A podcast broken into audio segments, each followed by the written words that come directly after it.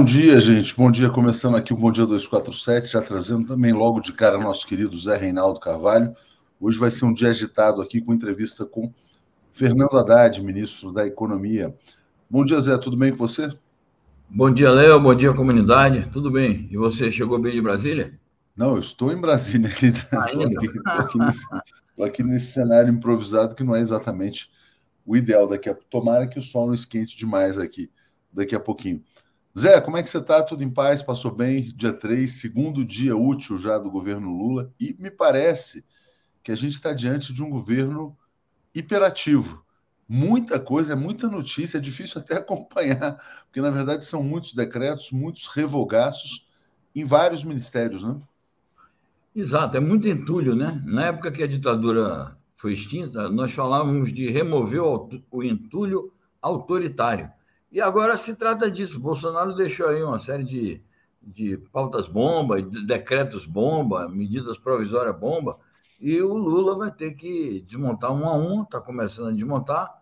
Ontem nós tivemos uma posse importante, a transmissão de cargo de 17 ou 18 ministros, e, como você diz, é, é um governo já imperativo e já está funcionando, é isso aí. Precisa realmente todo mundo arregaçar as mangas, se inspirar no exemplo do Lula, que está demonstrando uma, uma grande disposição de trabalho, e atuar incansavelmente para consertar o país. Zé, eu tive em várias dessas posses, né? Eu fui na posse do Fernando Haddad de manhã, depois na do Flávio Dino e depois na do Alexandre Padilha também. Quando eu saía do Padilha, estava se montando a, a posse do Márcio Macedo. Então, realmente, assim, quer dizer, muita gente, muita gente prestigiando, é um outro ambiente em Brasília, um outro clima. Depois bati um longo papo com o deputado federal Rui Falcão, e ele falava: olha, dá vontade de não ir embora de Brasília, porque realmente as pessoas estavam com saudade de ver o Brasil sendo governado por um governo popular para o povo brasileiro, né? um ambiente completamente diferente. Só botar esse comentário do Nilson, que foi o primeiro a chegar. Bom dia, Léo. Às vezes a Haddad parece ter dificuldade de encontrar o ponto de equilíbrio entre o técnico e o político. Esse, Zé, vai ser um dos assuntos que a gente vai discutir com ele. Por quê? É a questão dos combustíveis, né? Obviamente, um dos entulhos do Bolsonaro é essa política de desoneração eleitoreira dos combustíveis.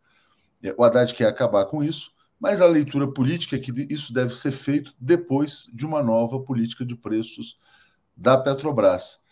Hoje, aliás, ontem, eu encontrei também o Jean Paul Prats na entrevista, na posse do próprio Haddad, e ele falava que a posse dele demora ainda, tem um rito, tem um processo, tem que convocar a Assembleia.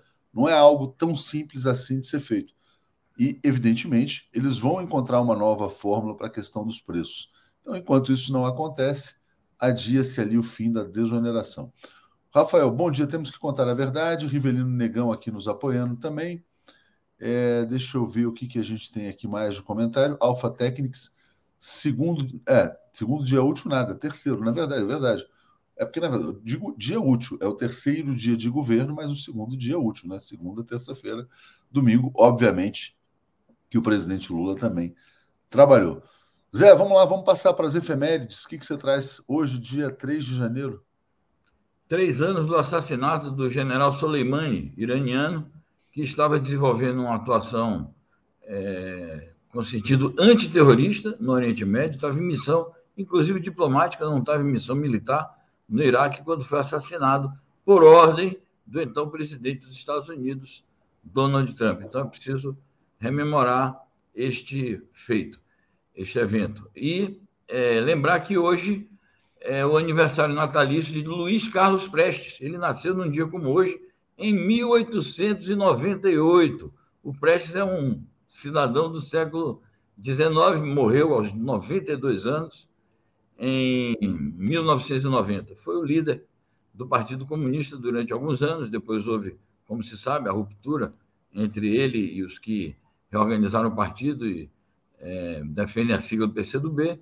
Depois ele rompeu com o próprio PCB, do qual ele foi o secretário-geral, mas isso são assuntos para a história é, para a gente comentar num momento mais oportuno. É lembrar essa figura marcante da história do Brasil. Valeu, Zé. E, bom, você trouxe a notícia do Irã, a gente tem uma notícia aqui para ser a primeira até a ser comentada já, então. Wilton Santos está dizendo, Léo, pergunte para o Haddad o que ele acha da reestatização dos ativos da Eletrobras e da Petrobras. Está anotado, se alguém quiser mandar questões aqui, a gente tenta trazer na medida do possível. Bom dia, Léo, bom dia, Zé comunista com 50 anos de militância. Bom dia, comunidade carmesim progressista da, da TV 247. Cheguei ontem de Brasília, posse linda. De fato, fantástico e o ambiente está muito, muito bom, né? É, Cleviton Barbosa Borges está dizendo assim, desculpa, Haddad é preparado, será um grande ministro. Zé, você tocou no ponto iraniano, então vamos já para notícia aqui. Peraí, deixa eu botar, compartilhar tela aqui. Cadê? Irã diz que está com o dedo no gatilho para vingar a morte do general Soleimani pelos Estados Unidos. Diga lá.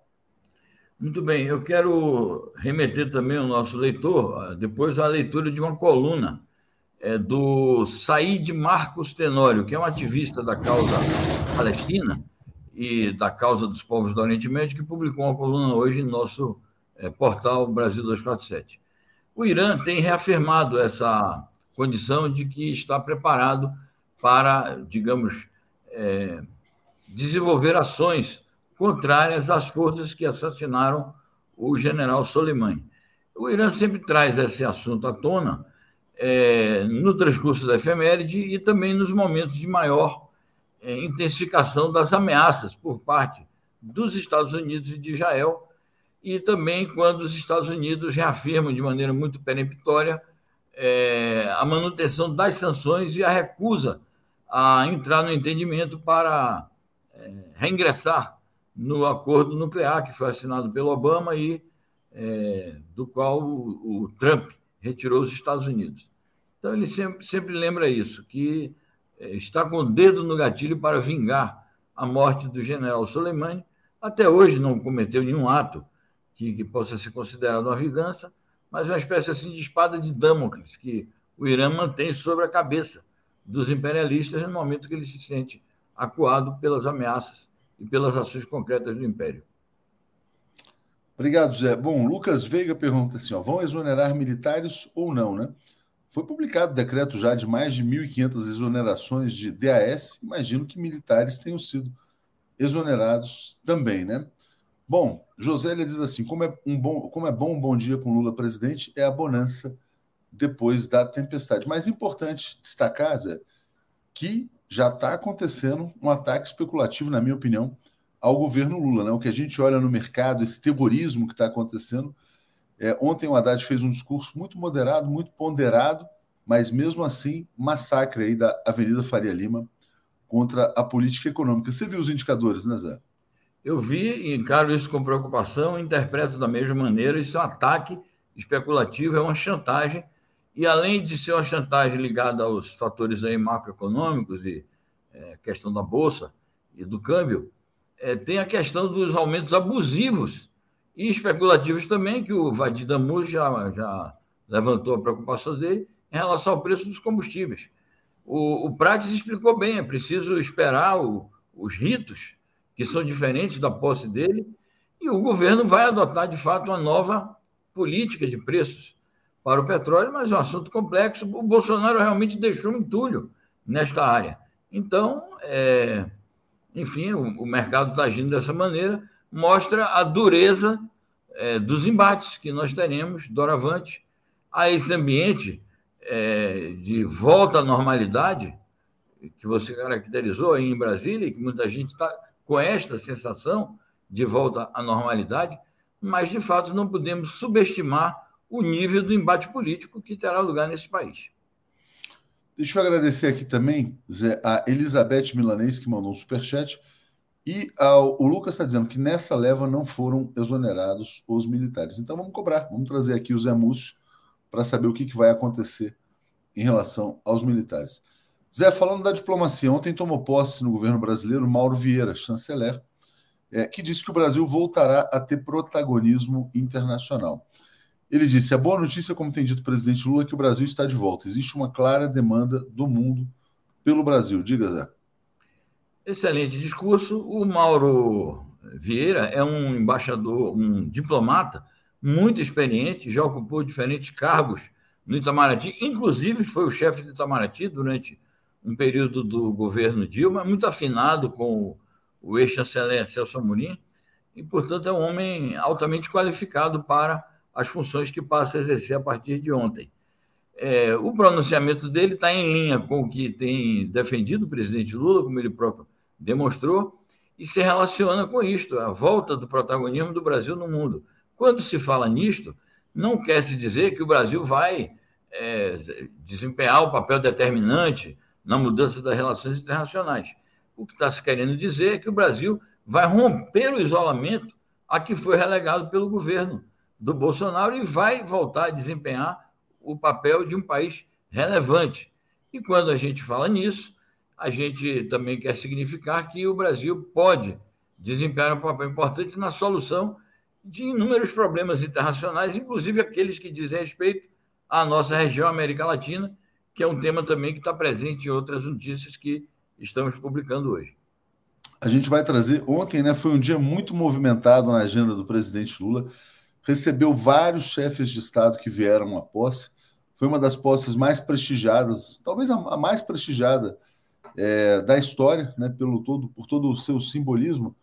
Zé, uh, destaca aí quem que você acha que foi mais relevante nesse dia de ontem.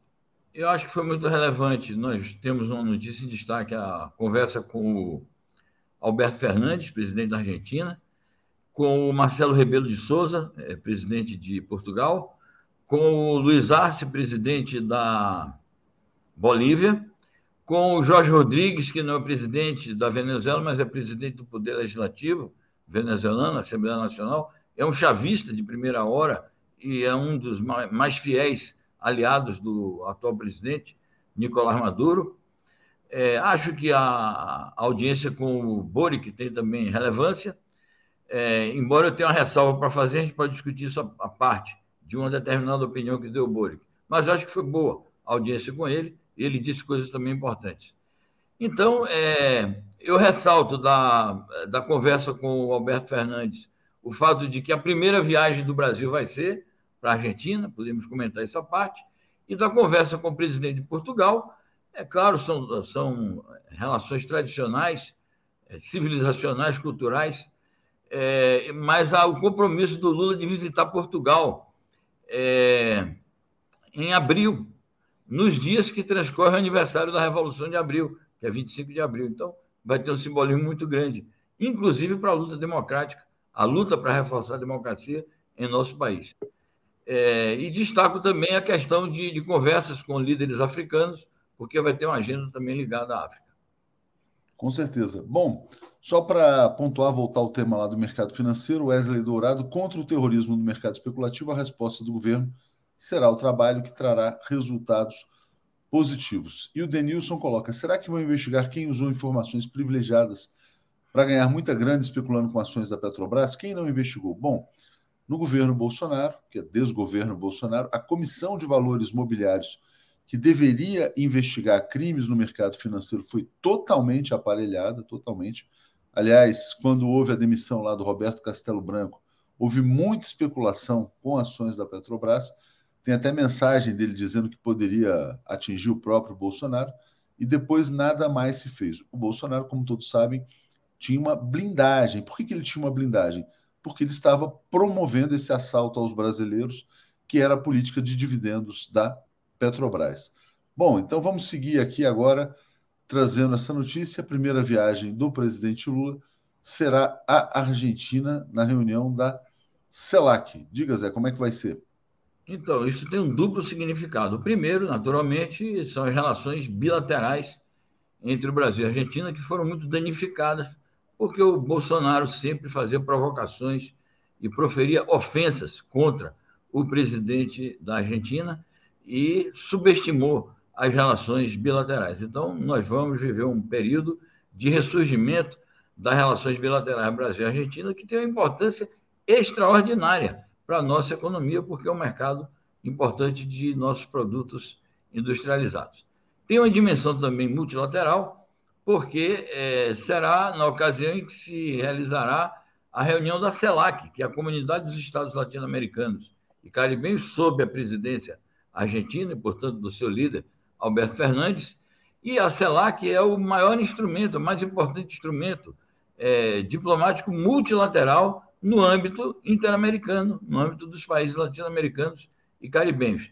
Eu sempre me recordo que o Fidel Castro, na altura da da fundação da CELAC, ele disse é a maior revolução institucional que tem lugar na nossa região desde a primeira leva de independências, que foi no começo do século XIX. Tamanha a importância que tem a CELAC nos dias de hoje. E numa das reuniões, é, das primeiras reuniões de cúpula da CELAC, foi declarada a região da América Latina e do Caribe como região livre é, de guerras e de armas nucleares, e essa reunião se realizou, inclusive, na época em Cuba, foi em 2014, salvo engano. Então, muito importante a, a CELAC ser na Argentina e o Lula, que é um dos fundadores da CELAC, vai ter a honra de estar presente e, naturalmente, aí ele já vai apontar diretrizes importantíssimas para a atuação de sua política externa na região. Bom, obrigado, Zé. Elizabeth Rosa, qual a possibilidade de se fazer uma auditoria na dívida pública? Essa pergunta é feita aqui recorrentemente, muitas vezes. Eu já coloquei para várias autoridades e isso não está em pauta. Então, uh, eu entendo ali, quer dizer, como isso é levantado, mas não está na agenda do governo Lula, né? Bom, vamos trazer então aqui mais uma notícia internacional. Lula planeja viagem à África no primeiro semestre. Importante, né, uh, Zé? Uh, uh, as embaixadas brasileiras na África, na África começaram a ser fechadas pelo Michel Temer, continuaram sendo fechadas com Ernesto Araújo. Parece que até uma, uma divisão dedicada à, à África no Itamaraty foi fechada e agora volta, o continente africano volta a ter prioridade no governo Lula. Diga, Zé. Exato. É, é, essa questão da relação com a África foi uma das principais vertentes da política externa do presidente Lula nos seus dois primeiros mandatos. É, isso tem uma dimensão geopolítica, porque o Brasil tem. É, o Brasil é um país emergente, é um país da, da, do chamado Sul global, e todas as relações com os países da área do Sul global têm um significado geopolítico muito importante. Para além do fato de que nós temos laços culturais também destacáveis com a África, não só os países de língua portuguesa, mas os países africanos de uma maneira geral, por conta da, é, do período em que os, os, negros africanos foram enviados para cá é, na condição de escravos e depois passaram a fazer parte importante, destacada da civilização brasileira. É, e, portanto, e tem uma outra dimensão que eu queria destacar, que é a dimensão da solidariedade. O Brasil, aliás, na época, o Lula fez a declaração de que é, pedia desculpas em nome do, do Brasil, do povo brasileiro, pelos sofrimentos infligidos aos povos africanos durante o período da, é, da escravidão. E, portanto, tem uma dimensão de solidariedade. O Brasil pode ajudar muito e ajudou muito a África no período do governo Lula a instalação de embaixadas é um aspecto dessa ajuda, mas houve muitos, muitos investimentos em infraestrutura, na agricultura, é, enfim, ajudas de diferentes tipos, e isso precisa voltar porque as relações internacionais são feitas também é, de cooperação, de solidariedade, de ajuda mútua. Certamente. Bom, e destacando isso que foi muito presente nas postas aqui também, Zé, Justiça sim, anistia não, né? Eu estava na posse do Padilha e quem estava lá presente puxou esse coro contra a anistia aos crimes cometidos pelo Jair Bolsonaro. Bom, falando em crimes bolsonaristas, você também tinha mencionado o encontro do Luiz Arce, presidente boliviano, com o presidente Lula. Bolívia quer ajuda do Brasil para investigar a atuação de Bolsonaro no golpe contra Evo Morales. A Janine Agnès, que está presa, teve todo o apoio da família Bolsonaro, não é isso? Exatamente. O Bolsonaro chegou a oferecer a, a vinda dela para cá. Ministros dela, implicados com o golpe, vieram para cá. Aliás, eu não sei há quantas anos a presença desse pessoal aqui, se eles estão aqui ou não, homiziados em alguma casa de, de gente da extrema-direita. É importante que esse pedido tenha vindo oficialmente por parte do presidente, porque antes podia se dizer: não, isso são denúncias, isso são matérias de imprensa, isso são organizações políticas. Ah, é o Fórum de São Paulo? Não, o presidente da Bolívia está formulando essa questão. Há indícios, portanto, é, se ele está dizendo isso, é porque há indícios da participação direta do Jair Bolsonaro, de seu entorno, é, no golpe contra Evo Morales. E a maneira frequente como a frequência com que Bolsonaro se referia a esse caso, é, a solidariedade que ele prestou, retoricamente e na prática também, a Janine Anes, mostram que ele é suspeito, sim, de ter colaborado com aquela tentativa de implantar uma ditadura no país irmão aqui, vizinho da Bolívia. É, o Ivo Miranda Gomes fala assim: ó, há assunto tabu no governo Lula. Não acredito que a discussão sobre a dívida pública será varrida para debaixo do tapete. Não foi isso que eu disse. Quer dizer, não é que vai ser varrida a discussão sobre a dívida pública. O que não será feito, porque não tem ninguém falando sobre isso, é a tal auditoria cidadã da dívida pública. Isso é um fato, estou trazendo aqui a informação. Agora, vamos discutir a dívida pública, como melhorar a taxa de juros, o serviço, a rolagem, o prazo, coisas desse tipo. Mas não vai se dizer que, olha, ah, esse pedaço da dívida não existe. Isso certamente não tem ninguém comentando, e eu já perguntei para várias pessoas, né? Bom, o Bruno Andrade pergunta que hora será a entrevista com a Haddad. Ele vai estar aqui às 8 horas da manhã e a gente vai seguindo aqui. Zé, então vamos lá, vamos trazer aqui a notícia agora sobre Xi Jinping felicitando o presidente Lula pela sua posse como presidente. Diga, Zé. Muito bem. O presidente Xi Jinping, que já havia se pronunciado na ocasião em que o Lula foi eleito, em 30 de outubro, mandou uma carta pelo seu vice-presidente, Wang Cheixi, que esteve aqui e foi recebido pelo presidente Lula, além dos cumprimentos que ele ofereceu no dia da posse, propriamente dito, ele também foi recebido pelo presidente Lula e entregou o envelope com a carta do presidente Xi Jinping. E nessa carta, o Xi Jinping destaca o caráter elevado das relações diplomáticas, políticas, comerciais, culturais, civilizacionais entre os dois países, apesar da imensa distância geográfica, apesar das diferenças de sistema político, mas uma manifestação assim contundente do presidente chinês sobre a importância estratégica que tem as relações com o Brasil. E eu não tenho dúvidas de que isso vai prosseguir, vai se reforçar, vai se aprofundar ainda mais, até porque, além da parceria bilateral, nós temos atuação conjunta no âmbito do BRICS e muitas coordenações em, em, em outros âmbitos é, multilaterais. A gente espera que avance o entendimento visando a colocar o Brasil na, na iniciativa chinesa da nova Rota da Seda, que, na minha opinião, será algo benéfico para o nosso desenvolvimento, que vai atrair investimentos, principalmente na área da infraestrutura. Importante, Zé. Vamos lá. Wesley Dourado, voltando ao tema boliviano, dizendo: ó, o lento era um fomentador de golpes em todo lugar. Cadeia para Bolsonaro. E certamente, né, Zé? Ele teme ter o mesmo destino da Giannini Inês, né? Sim, ele mesmo verbalizou isso várias vezes. Existem processos que estão em curso aí, inquéritos, né? Processos inquéritos que estão em curso no âmbito do STF, é, sob a, a relatoria do ministro Alexandre de Moraes, e em algum momento vai haver um desenlace, vai haver uma conclusão desses inquéritos e será tomada alguma decisão de indiciamento sobre alguns dos muitos crimes que o Bolsonaro cometeu à frente do Poder Executivo nos últimos quatro anos. Muito obrigado, Luciano RR, nosso novo assinante aqui. Vamos em frente. Obrigado aqui a Ângela Alves, também TV 247, brilhante durante essa caminhada. Parabéns.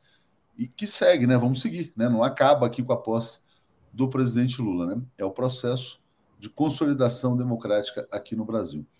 Zé, vamos trazer uma notícia também sobre geopolítica internacional, para a gente fechar aqui agora essa parte primeira do Bom Dia, dizendo: a mídia chinesa diz que Estados Unidos colocam estabilidade mundial em risco com sanções contra a China. Né? A grande arma estadunidense tem sido a política de sanções contra a Rússia, contra o Irã, contra a Venezuela e também contra a China. Diga, Zé.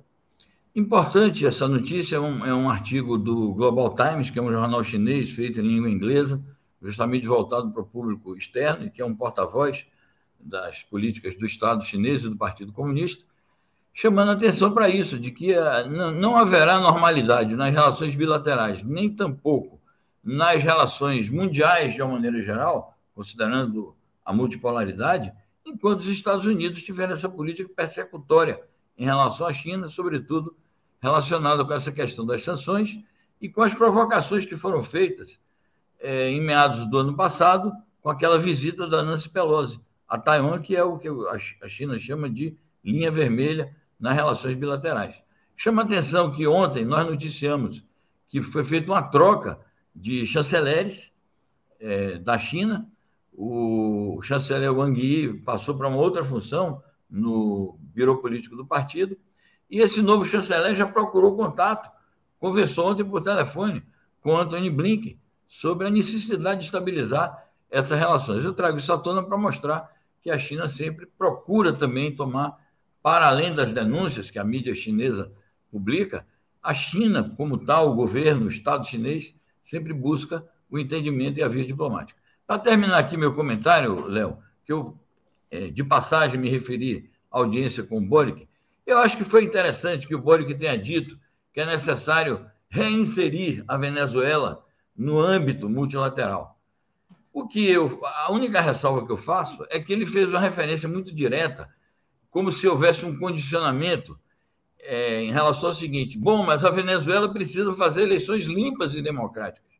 Eu achei isso um pouco assim, uma ingerência nos assuntos venezuelanos e responsabilizando o que ele considera eleições não limpas e não democráticas pelo isolamento da Venezuela, o que efetivamente não corresponde à realidade.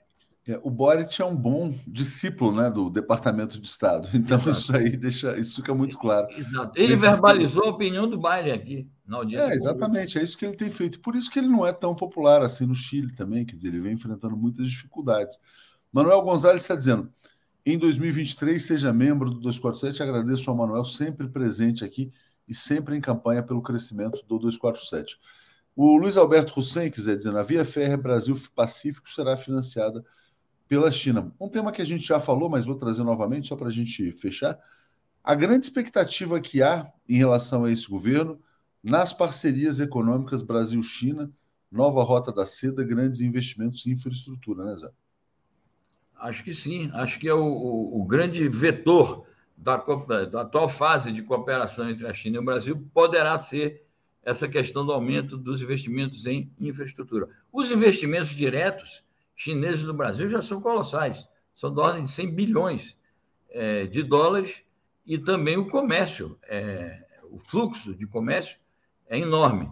E é o maior, é o maior parceiro comercial e o maior investidor externo direto no Brasil. Isso tende a aumentar agora durante o governo Lula e com essa disponibilidade que está sendo demonstrada pelo presidente Xi.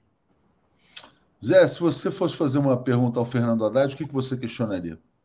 eu questionaria sobre é preciso deslindar é, completamente essa questão o, entre gasto social, gasto público necessário, indispensável para fomentar o desenvolvimento, disso que eles falam gastança.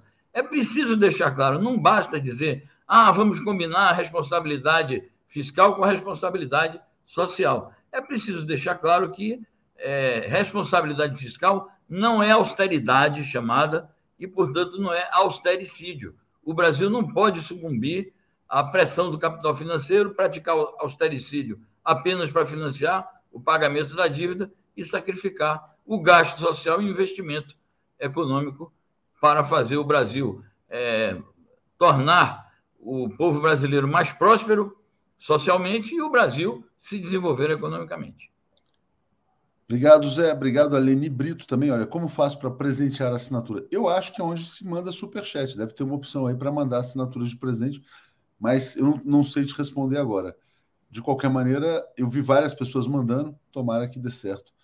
Aqui para você também, Leni. Obrigado, Zé. Vamos seguir então aqui com o Paulo e com Alex. Valeu, gente. Obrigado, eu. Um abraço. Bom programa. Tchau, tchau. Obrigado. Deixa eu peraí, só achar a vinheta aqui, eu já puxo aqui. Valeu. Alex Sonic e Paulo Moreira Leite. Bom dia, gente. Bom dia, Paulo. Bom dia, Alex. Tudo bem, Paulo? Bom dia. Bom dia, Alex. Bom dia, Tuxi. Bom dia a todos e todas da TV 247. Bom dia, Alex. Tudo em paz? Bom dia. Bom dia, Léo. Tudo em paz? Bom dia. Bom dia, Paulo. Bom dia, todo mundo aí. Bom dia. Olha, pode ser, uh, Alex, Paulo, uma situação normal de começo de governo, mas eu acho que esse está um pouco diferente. O Auler vai entrar mais tarde, tá? O pessoal tá cadê o Auler? O Auler vai entrar hoje mais tarde uh, aqui, respondendo a Eneida. É, obviamente, quer dizer que tem as posses, promessas, ministros, todo mundo chegando, mas tem muito decreto, tem muita medida já anunciada. Eu estou sentindo um governo hiperativo e a gente está tendo dificuldade para publicar tudo que está acontecendo. Eu vou trazer algumas dessas medidas aqui ao longo do programa, mas eu vou começar, na verdade, com a mudança na política externa. Ontem foi a posse do Mauro Vieira, novo chanceler, falando numa nova inserção do Brasil no mundo. E aí passo para você, uh, Paulo, comentar como é que você está vendo uh, esse novo momento internacional do Brasil. Exatamente. Uh, a chegada do Mauro Vieira, que é ele, né, ah, como ministro, e a gente sabe que nos bastidores está lá também o Celso Amorim, que é um dos arquitetos da nossa diplomacia nas últimas décadas, dos melhores momentos. Bem, o que está acontecendo é que eu vou chamar assim, eu estou dando esse nome, uh, que está de volta a política externa independente, que é realmente, sei assim, é uma política de um país que conhece seu lugar no mundo, sabe que tem interesses próprios e que também sabe que não tem força para querer ser uma potência universal. Então, ele faz um, uma, uma, política externa de defender os seus interesses, ao mesmo tempo mantendo a sua independência, e a partir daí vai arrumando, construindo um lugar no mundo. Foi assim que o Brasil teve grandes momentos, por exemplo, na independência das colônias africanas, que foi um belo momento, é, é, o Brasil apoiando Angola, apoiando Moçambique, foi uma coisa assim, reconhecendo né, esses, governos que estavam se, libertando é, do Império Português, que assim, também tinha a ver com o, Brasil e tudo mais, né, com as relações do Brasil com Portugal. Enfim, eu acho que essa, essa é a grande novidade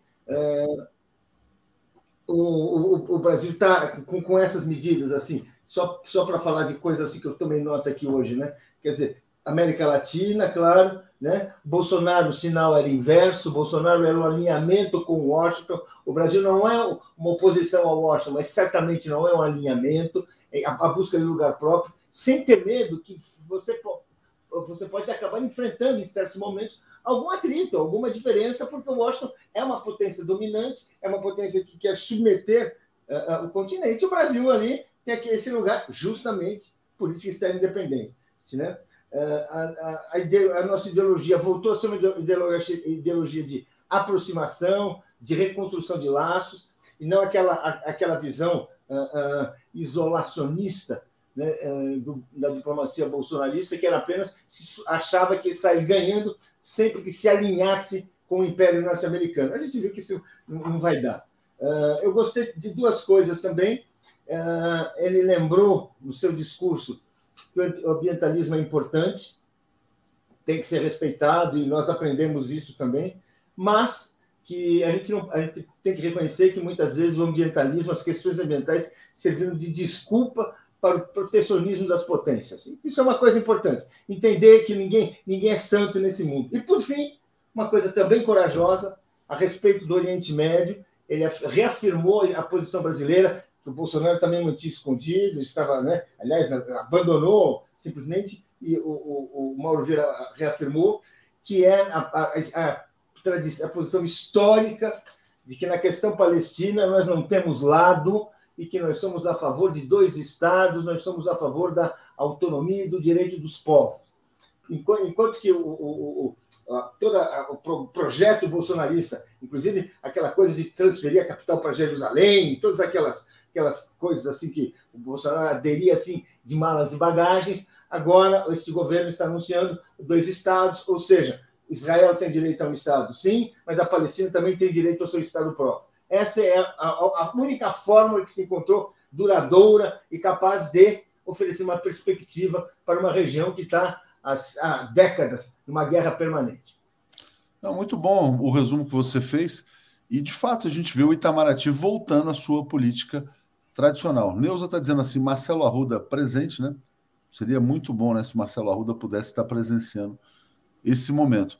Agora, o, uma outra posse, Alex, que na verdade não provoca o mesmo entusiasmo, é do José Múcio no Ministério da Defesa.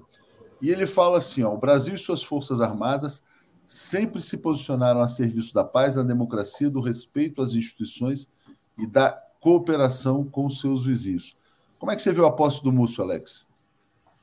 Não, essa, essa parte que você falou, tudo bem. Agora, o que ele disse sobre as, eh, esses acampamentos, que são manifestações democráticas, é, não dá para aceitar, né? é um absurdo total. Ele tem amigos, parentes nesses acampamentos que são manifestações democráticas. Isso já não é, não é nem conciliar. Tudo bem, eu não, não acho que tem que entrar o ministro da Defesa brigando e tal. Mas manifestações democráticas para derrubar um governo democraticamente não são democráticas. Isso me parece que é, é, a visão que ele está transmitindo de dentro do, do, do, das Forças Armadas, que é péssima.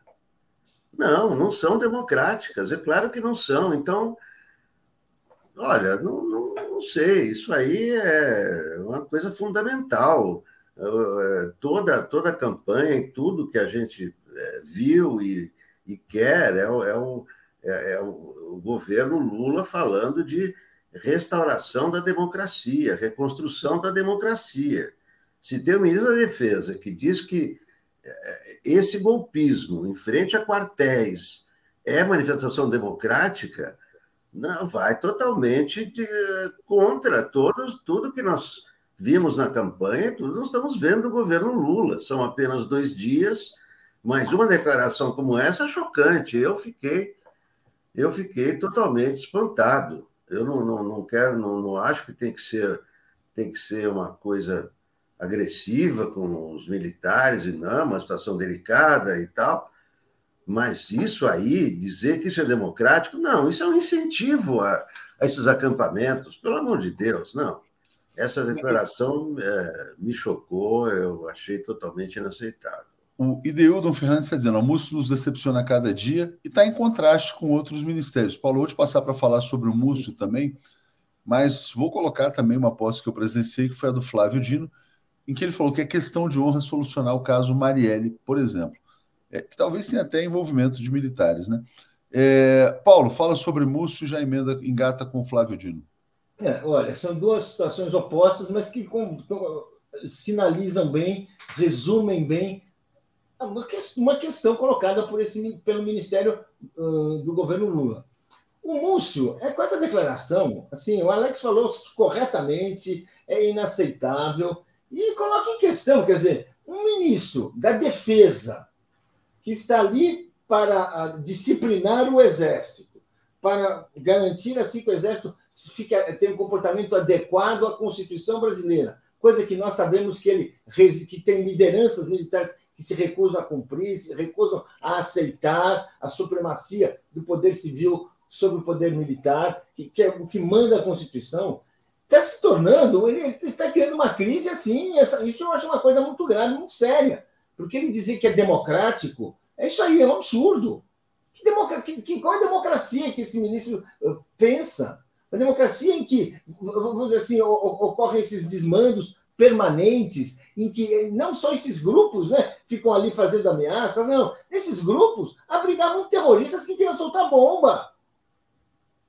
Aquele terrorista que, uh, uh, confesso, daquele caminhão que ia explodir no aeroporto, ele passou por ali, pelos acampamentos, ele é um típico integrante disso aí, e que nada foi assim, nada está esclarecido, está tudo assim meio tolerante. Se você dizer que é democrático, você está, no fundo, absorvendo, né? Absorvendo e absolvendo, né? Nos dois sentidos. E, e de fato, é uma, é questão muito séria. Eu acho muito sério. É, é uma, uma, eu espero uma reação do governo do presidente Lula, porque é um, é um pronunciamento que não pode, é inaceitável é inaceitável. Nós, nós enfrentamos assim uma ameaça golpista permanente até, até a véspera da posse. O que é isso? E vamos dizer que isso é democrático? Não, não é. Não, não é. E Flávio Dino, Paulo? Flávio Dino, grande Flávio Dino, aquela, aquela firmeza que, que, vamos dizer assim, que nós esperávamos e que ele confirma. Ele, ele abraçar o caso Marielle é importantíssimo, é um símbolo dessa, desse Estado semifascista, esse projeto de ditadura que se instalou no Brasil a partir do governo Bolsonaro e que começou antes. Começou na campanha, quando a Marielle é, é assassinada. E, apurar, ir até o fim nessa, nessa investigação, e é importante que ele tenha dito, é uma questão de honra. Então, ele dá aos brasileiros o direito de aguardar que tudo será esclarecido. Porque, uh, no caso Marielle, a gente sempre, sempre por caminhos uh, diversos, se estava chegando ao centro do problema quando parava. Quando aparecia um advogado, o CEF, quando sumia uma testemunha, até uma delas foi morta, né? uma, uma possível envolvido foi morto, o, o Adriano da Nobre, ou seja, estamos assim agora, é hora sim de esclarecer. Parabéns, uh, uh, Dino, vamos assim ter todo o apoio da população brasileira Marielle é um símbolo dessa tragédia, como em outros momentos foi Vladimir Herzog, em outros momentos, se a gente quiser, até Tiradentes é parte dessa história. Então, acho que tem que esclarecer sim. Bom, obrigado, Paulo. E a Cristiane dizendo assim: Lula teve que fazer muita negociação para arrancar Bolsonaro do poder, temos que ter paciência. O governo começou agora. Ainda sobre o Flávio Dino, Alex, uh, houve um momento lá muito interessante na posse, em que as pessoas começaram a gritar: quebra o sigilo, né? E o Flávio Dino foi ovacionado. Olha, tinha muita gente, cara. Eu falei com o Flávio Dino, mas vocês não imaginam como foi difícil. É, eu, Helena, Rodrigo, uh, Daphne estava lá, Andréia Trus também, Tereza Cruvinel. Tem que ser ninja de posse para chegar perto e cumprimentar as pessoas, né? É, vou te passar para falar sobre sigilo, só vou ler um comentário aqui do Romeu dizendo: Globo chocou a Jovem Pan e alimenta a serpente. E o Carlos Alberto Veloso está dizendo: só se tirou as mãos ladinas do mercado do erário está sob ataque. Ao taxar dividendos e grandes fortunas, cobrar impostos e empréstimos públicos não pagos, auditar 1,2 trilhão liberado para os bancos, só vai ter a mídia progressista para o defender. Mas, Alex, voltando para o tema aqui dos sigilos, né? É, isso pode revelar novos crimes do Jair Bolsonaro. Ontem, aquele perfil Anônimos, nunca se sabe se aquilo é verdadeiro ou não, que está sendo postado, mas ele, eles colocaram uma ficha dizendo que o Bolsonaro teria sim sido vacinado, né? embora tenha feito campanha contra as vacinas. Mas muita coisa pode aparecer com esses sigilos. Diga, Alex. É, esse negócio de querer ser é, foi vacinado ou não, não, não vai ser considerado crime, né? Claro que é uma informação, uma mentira e tal. Mas há outros ali, né? Quer dizer, tem a questão do, do Pazuello, né? que está sob sigilo, né? a questão dos, daqueles pastores que faziam visitas.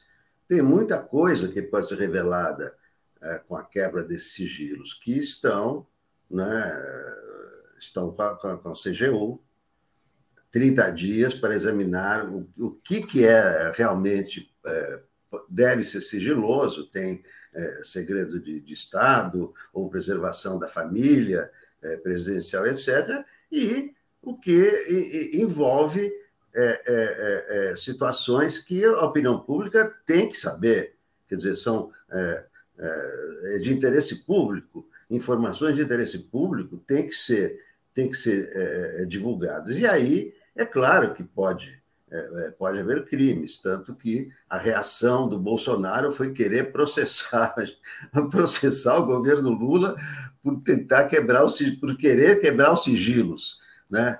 É, e, e, aí, quer dizer, aí é, esse, esse é o caminho correto, quer dizer, o caminho institucional, né? Eu, eu acho que o, o, o Flávio Dino, né? O Flávio Dino está dando o tom do, do, do que deveria ser é, é, o, o tom do governo, que é o tom do Lula também, firme, porém sem agressão, sem hostilidade, mas firme. É isso que, que, que, que falta ao Múcio ao Múcio, por exemplo. Eu acho que o Flávio Dino está sendo um, um, exemplo do que é, do que deve ser um governo. Não é? São apenas dois dias, mas é, é claro que estão todos ansiosos, todo o Brasil ansioso para ver um novo país, né? Porque aquele lá que foi um pesadelo já passou. A Maria Ângela, é, Alex, confirmando o que você disse, né? Ele ter tomado a vacina não seria um crime, mas aumenta o nível da sua falta de caráter e irresponsabilidade, né? Porque ele disse para as pessoas não se ele disse que não ia não. se vacinar. É, e a Cristiana dizendo assim: por favor, pergunte ao Dino sobre o porteiro do Vivendas da Barra forçado pelo Moro a mudar o depoimento no caso Marielle, né? Bom, olha só, passando aqui para uma posse na economia, que é a do Alexandre Silveira de Minas Energia. Mas antes vou trazer uh, essa notícia aqui. Ó, o Lula editou um decreto, revogou oito privatizações em andamento, inclusive a dos Correios. Né? O Lula está querendo cumprir de fato o seu mandato, o seu programa de governo. E isso tem a ver também com essa notícia aqui, que foi a posse do Alexandre Silveira no Ministério das, das Minas e Energia. Falei com ele ontem também. O que, que ele está dizendo? Olha, mais investimento em refinarias e uma nova política de preços da Petrobras ele fala que o Brasil não pode ser dependente da, da importação. Ele fala o seguinte: é muito difícil você explicar para a população como é que um país que descobriu o pré-sal, que tem tanta energia, tanta fonte de riqueza, né, não consegue ter a sua própria política de preço. E ele falou: nós vamos encontrar um modelo criativo que vai preservar os investidores, mas vai ter como prioridade o interesse do consumidor. Diga, Paulo. Exatamente. É muito boa essa fala do Alexandre Silveira. É muito importante porque ela aponta para assim para a retomada de um projeto, de uma política própria de energia, uma política independente, mais uma vez, de energia na relação com o petróleo. Sim, nós temos reservas imensas e nos cabe explorar essas reservas e utilizar essa vantagem que a natureza nos deu. Ela nos deu muitas desvantagens também, mas isso é uma vantagem, uma vantagem mercadológica que ela nos deu. Nós temos essas reservas, investimos muito, gastamos muito dinheiro para aprender a explorá-las, inclusive lá no fundo dos oceanos, e hoje a população tem o direito de usufruir, após tanto sacrifício, de usufruir desse, desse benefício, usufruir desse progresso. Então é muito bom uh, que tenha um ministro com essa consciência, com essa noção. Podemos ter, assim, fazer. Uh, tem, tem um debate sobre várias questões do, uh, do petróleo, mas tem a questão de você, primeiro, refinar mais, de você aumentar a nossa capacidade de refino, que vai nos. A gente, em vez de a gente fazer aquela velha política do colonizado, que exporta matéria-prima e compra a mesma matéria-prima uh, industrializada, não, a gente industrializa aqui, a gente refina aqui, a gente uh, faz a parte, a, a parte, a, a, parte do filé mignon da, uh, da, da, da, energia, a gente faz aqui, a gente ganha aqui, oferece esse benefício para a população e se sobrar a gente exporta. É, eu vou dizer, assim, é uma, é, é a política correta que representa mais uma ruptura, um afastamento com relação ao que o bolsonarismo vinha tentando fazer sobre, sobre a administração do imperialismo. Eu só queria falar mais um minuto, Atush, que eu acho importante. Essa pressa do Lula é a, a, a consciência de, quem sabe, a urgência que o país enfrenta.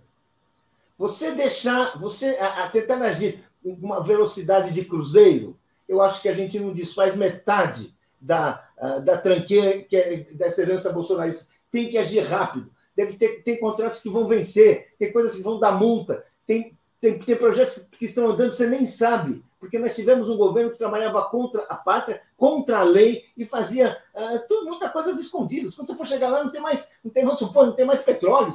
Você tem que agir rápido para mudar rápido, porque, vamos dizer assim, nós estamos num mundo em que não é um mundo de, eh, de, de 2002, é um mundo de turbulências permanentes. Cada Estado tem que saber se assegurar dos seus direitos, porque, caso contrário, quando resolver, pode ser tarde demais. Então, acho muito bom isso que ele está fazendo. É, é, realmente assim, é uma, é tem que ser é, não, é, é, é, uma overdose, está difícil é. acompanhar, porque realmente, assim, quer dizer, todos os ministros estão soltando muita todo coisa. Dia, todo dia, toda hora. Eu, já, eu também já nem sei. Problema. nem sei nem que julgar umas coisas, mas você fala, opa. Fala, Paulo, Alex. Não, o, o, o grande problema é que não tem uma enxurrada de notícias é que a população não consegue tomar Digerir, né? ciência né? dessas notícias. Esse que é o problema, Paulo. Eu acho também que, claro, que é, tá, tá, tem que ser acelerado mesmo. Porém, quando você divulga 200 é, notícias por dia, as pessoas ficam Deixa eu até, não, até não conseguem absorver. É uma questão de comunicação do governo, sabe? Dizer, comunicar aos poucos para as pessoas apreenderem. É, é, Deixa em, eu trazer um ponto aqui. detalhes, né? Aliás, Alex, uma coisa interessante assim, a SECOM do governo federal, eles estão mandando muita notícia, assim, quer dizer, a gente tem recebido muita informação de todos os ministérios, estamos tentando publicar ao máximo. E, por exemplo, às vezes a gente nem consegue trazer aqui para o programa coisas importantes.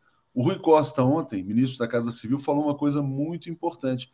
O governo vai acelerar a conversão das multas impostas às empresas na Lava Jato em investimento.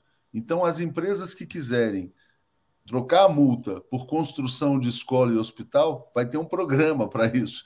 Outra notícia importante. E aí, Alex, eu quero só trazer agora também uma questão da política também para te passar, que é uma notícia é o seguinte, quer dizer, ó, isso pode acontecer com vários outros parlamentares, né? Flávia Arruda pede desfiliação do PL considerando as últimas eleições. Ela, ela não concorda com o golpismo do PL, que na verdade o Valdemar Costa Neto abraçou amando do Jair Bolsonaro, e ela vai para a base do governo, ela vai procurar um partido em que ela possa ser base. Ela é casada com José Roberto Arruda, que foi governador do Distrito Federal. Enfim, então é um movimento. Já te passo, só quero agradecer antes aqui ao Marcelo e ao Pablo, que se tornaram assinantes. Diga, Alex. Então, isso que você citou do, do, do, do Rui Costa é, é, é, muito importante, tem que destacar o que é mais importante, porque tem 200 decretos, 200 decisões, mas tem duas ou três que são mais importantes que as outras. Então, essas duas ou três é que deviam ser destacadas, como essa que você falou. Né? Isso é, é, uma, é, uma, é uma notícia importantíssima, fundamental, nova, é uma novidade. É um, é, então, isso, isso é, que, é que deve, ser, deve ser feito. Quanto a essas mudanças, né? É, a, a, Flávia Arruda, né? A Flávia Arruda, é, é, eu acho que não vai ser a única é, a, a, a, perceber que há um novo, não é? um, uma, uma nova, um novo caminho. Não é? Então, é, o, o, PL é o retrocesso, né? É, tanto que a, a, a bandeira é, é, é combater o, o progressismo, combater, quer dizer, retroagir, né? E eu acho que tanto ela como outros vão, vão perceber que há um novo caminho para o Brasil, né? que não é esse é, do PL, que não é retroagir, que é, é desenvolvimento. Importante. Deixa eu agradecer aqui também a Cristiane Leão, mais uma assinante. Pessoal aderindo aqui à campanha lançada pelo Manuel em 2003, 2023. Seja membro da TV 247. Ricardo Garcês, energia e estratégia básica de um país sério. Só destacando também nas notícias, né? Ontem houve a posse do Wellington Dias, importante, é o ministro que vai gerir os programas sociais, auxílio emergencial, enfim, tudo isso. Hoje tem a posse do Paulo Teixeira também, que vai prometer medidas de impacto para erradicar de vez a fome no Brasil. Né? Daqui a pouco tem a posse do Paulo Teixeira. É, Paulo, aqui nesse circuito em Brasília, eu também conversei com o presidente do TCU, que é o Bruno Dantas.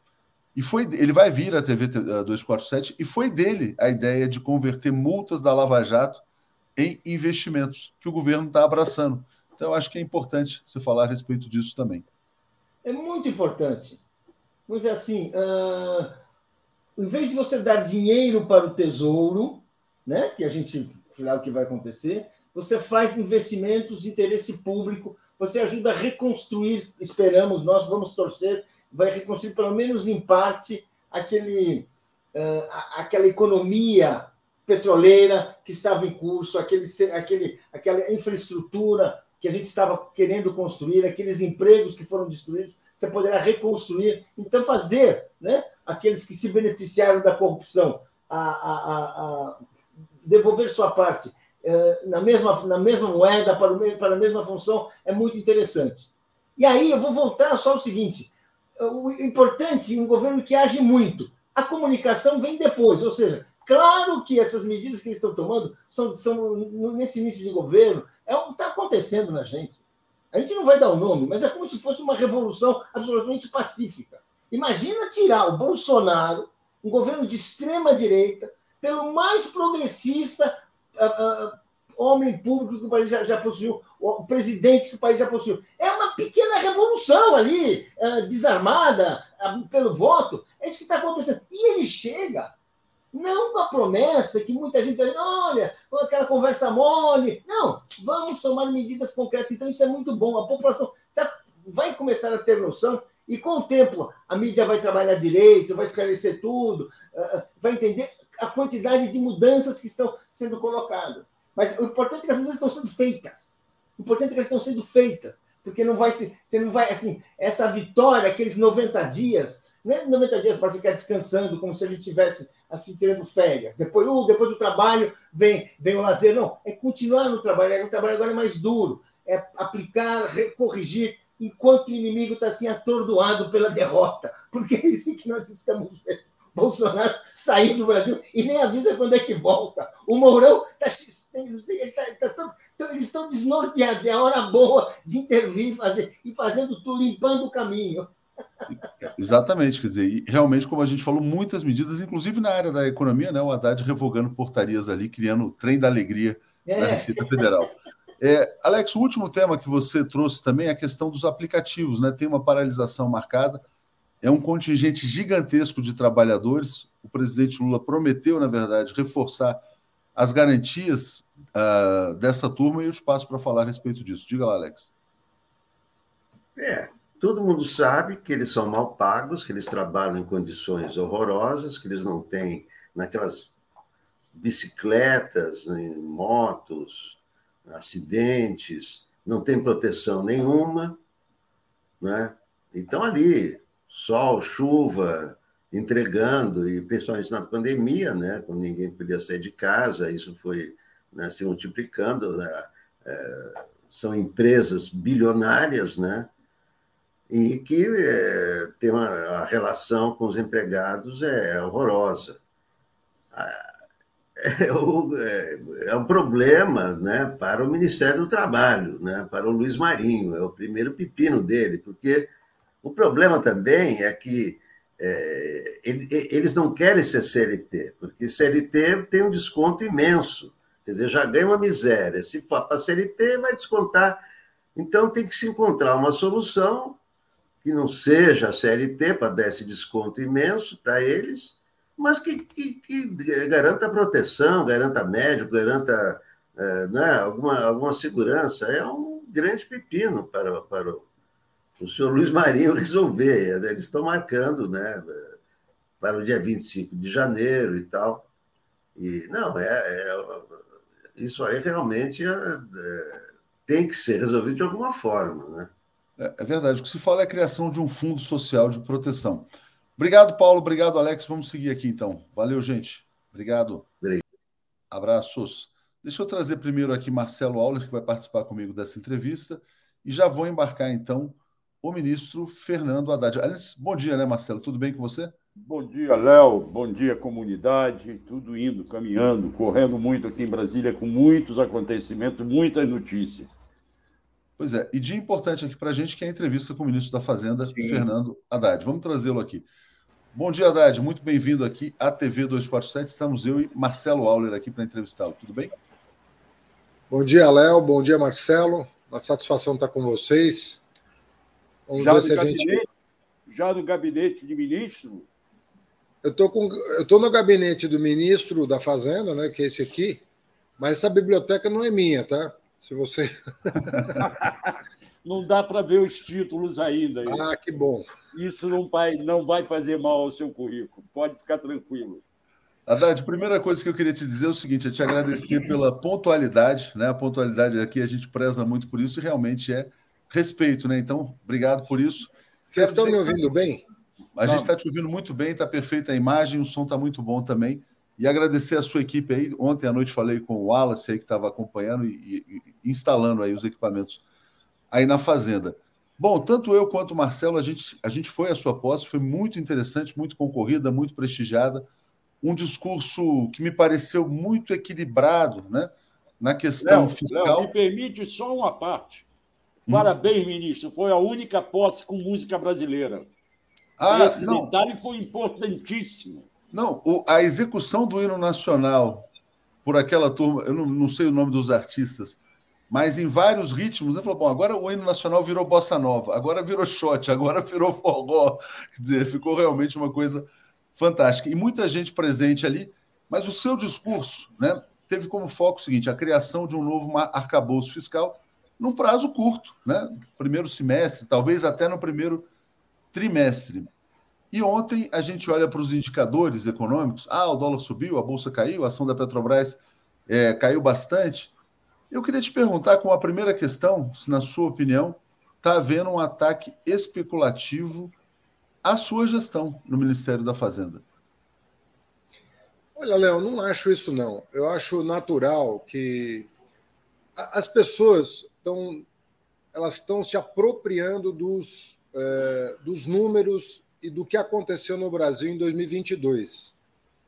Estava é, um clima de que é, a economia estava no rumo certo, e é, esse clima está se desfazendo pela apresentação dos números do enorme rombo eleitoral deixado pelo Bolsonaro.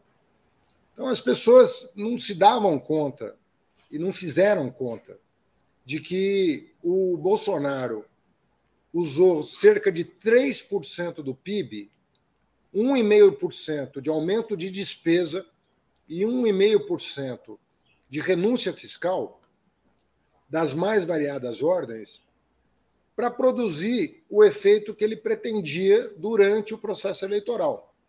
E ele conseguiu, em grande medida, a não ser pelo fato de que ele estava concorrendo com Lula e perdeu a eleição.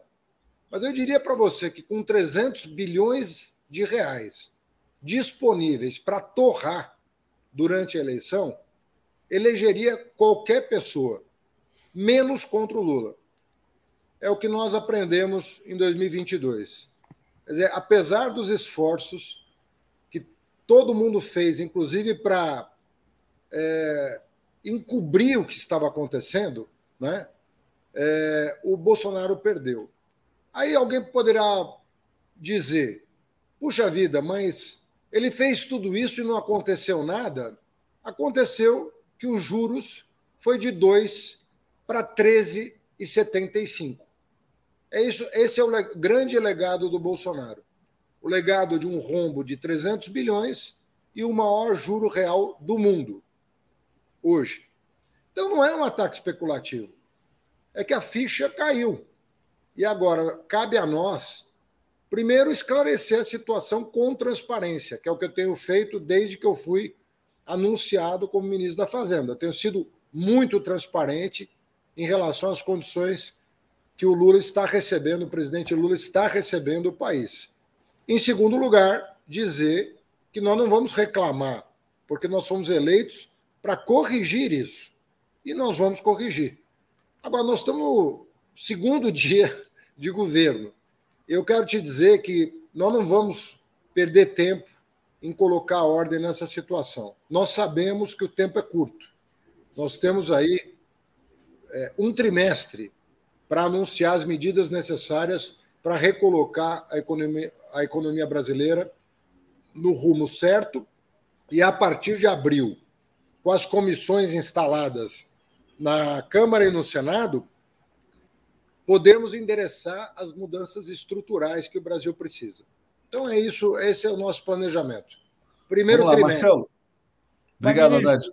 Pela PEC, pela PEC, o governo tem até seis meses para mandar esses marcos regulatórios. Por que essa pressa de mandar logo em três meses? Só acha que é possível desenhá-los nesse prazo? é para ter mais debate no Congresso? Olha, é, eu acredito que nós estamos. Quanto antes nós fizermos, melhor. Né? Eu acredito que a gente vai precisar de um trimestre para tomar as medidas, para apontar o horizonte de saneamento do que foi feito ano passado. Né? Então, nós vamos nos debruçar sobre isso enquanto o Congresso toma posse. Tem Senado, tem Câmara, tem composição das mesas, composição das comissões, os presidentes das comissões, os relatores dos projetos estruturais. Isso tudo vai consumir fevereiro, março. Eu gostaria de, a partir de abril, mais para o final do mês, começar a, a discutir com o Congresso a reforma tributária e o novo arcabouço fiscal que, do meu ponto de vista, podem e devem andar juntos. Acho que esse é um bom planejamento, é, atende à premência do momento, atende à urgência do momento, porque, conforme eu disse para o Léo, né, o que aconteceu é, com o mercado é que está caindo a ficha de que a irresponsabilidade tomou conta do país em 2022 e foi produzido um rombo de 300 bilhões e o juro subiu a 13,75. Repito, o maior juro real do planeta neste momento. Haddad, bom, vou ler o comentário da Regina aqui. Ó, siga firme, conte conosco. O Ronaldo joga duro com o rentista, eu pago o IR, eles não. Eu acho que foi o Ronaldo que te encontrou, não tenho certeza, mas acho que foi ele que te encontrou em Brasília. Falou, vai lá no 247. Então, queria falar do Ronaldo aqui ah, também. Foi sim, tá, a gente já tinha marcado. A gente já tinha marcado, eu sei, mas eu acho que ele, ele, ele cobrou aqui ele publicamente cobrou, também. Cobrou. Mas, Haddad, eu queria te falar o seguinte: quer dizer, olha, embora esteja caindo a ficha desse rombo, desse legado do Bolsonaro, obviamente a oposição vai tentar jogar isso no colo do novo governo. Se essa situação persiste, por exemplo, alta do dólar, pressão inflacionária, por exemplo, o Bolsonaro dizia: olha, eles vão aumentar a gasolina em um real no primeiro dia de governo. E aí houve esse embate, que hoje está nos jornais como uma, entre aspas, derrota do Fernando Haddad, que queria acabar com a desoneração dos combustíveis, mas a ala política teria decidido então esperar o Jean Paul Prats. Ontem eu encontrei o Jean Paul na sua posse, falei longamente com ele, E ele falou: a minha posse tem um rito um pouco mais demorado, tem que ter assembleia de acionistas, demora um mês, tal, não sei o quê. Mas eu vou propor, ele me disse, uma comissão de transição na Petrobras para já começar a discutir uma nova política de preços. O que está saindo é mais ou menos isso, quer dizer, então, na verdade, acabar com a desoneração após uma nova política de preços na Petrobras? Não, na verdade, Léo, é, o que aconteceu foi o seguinte: o Guedes tinha anunciado no, para o governo da, de transição que ele pretendia prorrogar por 90 dias. Eu defendi que fosse 30 dias, porque eu imaginava que o Jean Paul tomaria posse ao longo do mês de janeiro. E aí, com a nova lei das estatais e com as novas regras todas de compliance, de. É um, virou um inferno essa coisa das estatais. É, a, a, se imaginou, a Casa Civil falou: olha, não pode acontecer é, da nova diretoria não estar tá empossada até o final de janeiro. Então ficou 60 dias por isso. Né? Não ficou os 30 que eu defendia é, inicialmente. Eu falei, ah, vamos dar 30 dias. Aí, até porque você pode prorrogar 30, mais 30, mais 30. Aí, aí se decidiu o seguinte: como é muito improvável que a nova diretoria assuma antes de 30 dias, se optou pelo número de 60 dias. Entendeu? Foi isso que aconteceu. Então não ficou nem os 90 do Guedes, nem os 30 do Haddad, ficou os 60. Vou passar para o Auler porque ele tem informações sobre essa questão dos combustíveis também. Diga, Marcelo. É, na sua boa fé, o senhor está falando que não há especulação de mercado, que a ficha está caindo. Eu, como repórter, muito pouco de economia, muito mais de polícia e de investigação, percebo que cada alta e queda da Bolsa tem alguém lucrando.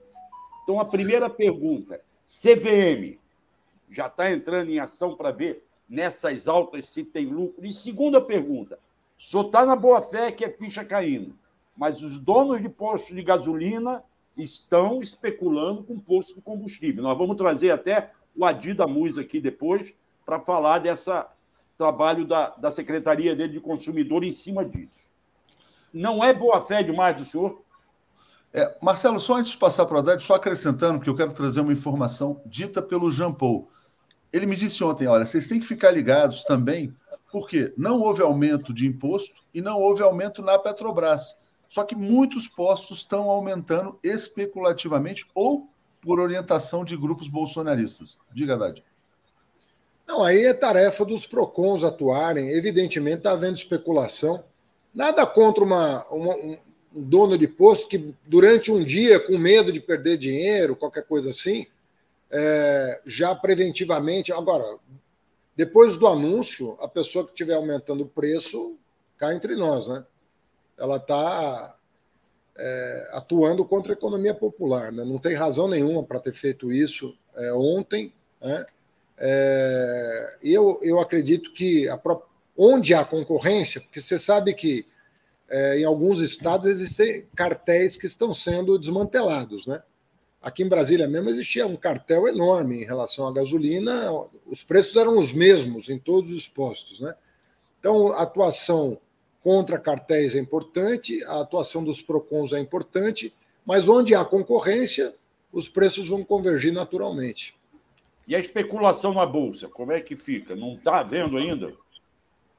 Olha, eu acredito que, que é mais uma, uma tensão. É, em virtude da, da insegurança que os números que estão sendo divulgados acaba gerando, do que qualquer outra coisa. Eu acho que está todo. Tem uma boa parte, assim, uma grande parte do, do, do, do empresariado está torcendo para dar certo o país. Agora, evidentemente, eles não tinham a noção, muitos não tinham a noção do governo que estavam apoiando. Né? Eu quero deixar claro isso. Tinha muita gente que achava que a economia estava a pleno vapor, uma grande retomada.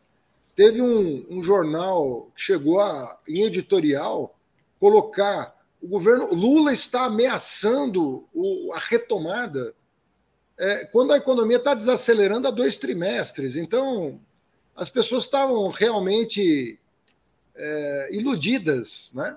É engraçado que gente. Eu nem acredito em má fé eu acho que era gente realmente desavisada, muito desavisada, que, tá, que estava iludida sobre a situação das finanças. Né? Não tinha o tamanho do rombo na cabeça e não tinha a clareza sobre o impacto do maior juro, juros reais do mundo sobre o crescimento econômico. É. Imagina você com seis. Nós estamos. Dependendo do, da, da conta, o juro real está 6 a 8%, dependendo de como você faz a conta. Pô, 6 a 8% de juro real. Qual é a atividade econômica que rende isso? Vocês conseguem imaginar um investimento que tenha essa taxa de retorno real? Atividade lícita ou ilícita, né? Tem que é, ilícita pode ter, mas lícita pagando impostos e tudo é muito difícil. Então, é, as pessoas estavam muito iludidas sobre a situação. E a gente denunciando isso. Veja você que muita gente chamava de PEC kamikaze, aquela PEC que abriu as porteiras do gasto no meio do processo eleitoral, né? se valendo de artifícios legais.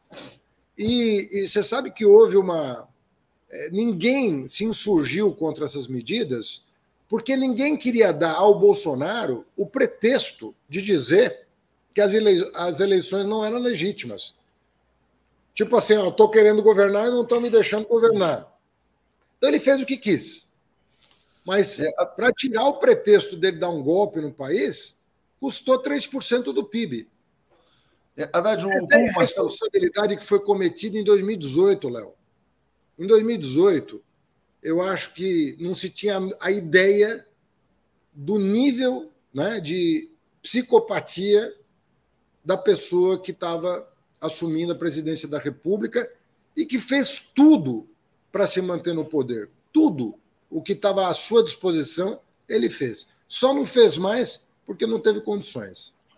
É, Haddad, já que o, o Marcelo te perguntou sobre uh, essa questão de mercado acionário, Ontem você apresentou a sua equipe, mas eu não sei se já houve uma definição lá da CVM, se já tem nomes escolhidos para a Comissão de Valores Imobiliários. Como ele falou de imprensa também, vou compartilhar com você uma charge de ontem do nosso chargista, o Renato Aroeira. Você está lá. Bom dia, pessoal. Bom dia, ministro. É uma artilharia, né? Quer dizer, o jogo é pesado. Então, eu queria te pedir para uh, ah, falar sobre CVM e também mandar um recado para a imprensa econômica no Brasil. Não, o CVM vai voltar a ser o que sempre foi é, planejamento, fazenda e Banco Central. Né? Esse modelo vai voltar, então teremos assento eu, a Simone Tebet e o Roberto Campos. É, essa vai ser a CVM, que decide tudo, tem, define a política de crédito, define meta de inflação, é tudo o que o seu estatuto prevê. Né? O que tem ali é um secretário executivo que organiza as reuniões, mas quem comanda a CVM são os três, é, esses três membros que definem a política monetária e creditícia do país. Bom, ontem no seu mas, mas deixa eu só lhe falar sobre a imprensa, Marcelo. Marcelo, só, só comentar essa charge do Arueira que eu acho que é importante. Como é que você está vendo não... a cobertura da imprensa econômica sobre sua, a sua gestão? Deixa eu lhe falar, eu acho que tem uma divisão. Eu não quero mencionar, fica desagradável mencionar o nome do veículo, né? não quero fazer isso. Mas eu, eu acho que tem uma, uma imprensa, estou falando da, né, dessa grande imprensa, dos jornalões, como vocês chamam e tudo mais. Né? Eu acho que tem uma parte que está de boa fé, está preocupada, está torcendo para dar certo e está informando. Com mais ou menos bom humor, mas está informando e está procurando dar espaço para que esses números é, cheguem à população e a análise sobre esses números está visivelmente sendo feita de boa fé. E é uma parcela que, né, que mais ou menos é viúva do, da derrota, né? Uma parcela que é viúva da derrota que aí está visivelmente torcendo contra, né? Apostando, apostando no fracasso, está visivelmente tem tem jornal, tem rádio e tem TV fechada nessa, nessa condição. Mas eu acho que os fatos vão se impor, as medidas vão se impor. E eram. Olha, quando eu vim para cá em 2003, né, 20 anos atrás, para a área econômica do governo Lula, era péssimo o ambiente. Era muito ruim o ambiente. O Lula, quando tomou posse, ele estava cercado também de muito ceticismo, é, então, eu diria que não é muito diferente. é, do, que, do que foi. Agora, a, gente, a vantagem nossa é que a nossa casca é grossa, né, Léo? A gente já passou por tudo, né? E quem. Quando eu estou falando do nosso campo, né? Já passou por tudo, né? E eu já passei pela educação, pela prefeitura, eu sei como é que as coisas são no Brasil. Não Marcelo, são fáceis, mas nós vamos enfrentar. No seu discurso ontem, o senhor teve uma frase que eu achei muito interessante, de que acabou o que era um posto Ipiranga vai virar uma rede de postos, referindo-se à gestão da economia, em que agora não será apenas uma pessoa, como o Bolsonaro delegava, será o senhor, a ministra Simone, a ministra Esther. Como será isso, ainda mais num governo em que o presidente não é o boçal que nós tínhamos antes, que jogava tudo nas costas do ministro e não dava palpite nenhum. A gente sabe que o Lula, apesar da liberdade aos ministros, sempre gosta de dar sua palavra final. Como é que é essa convivência, aparentemente, de pensamentos econômicos diferentes? Olha, em, primeiro eu incluiria o, o, Alckmin nessa, nessa conta. Ah, o Alckmin, tem o Alckmin, tem, você tem razão. Porque ele está à frente do Ministério do Desenvolvimento, que eu espero que tenha um papel muito relevante na discussão sobre reindustrialização, é, aproveitando a oportunidade que a transição ecológica nos dá.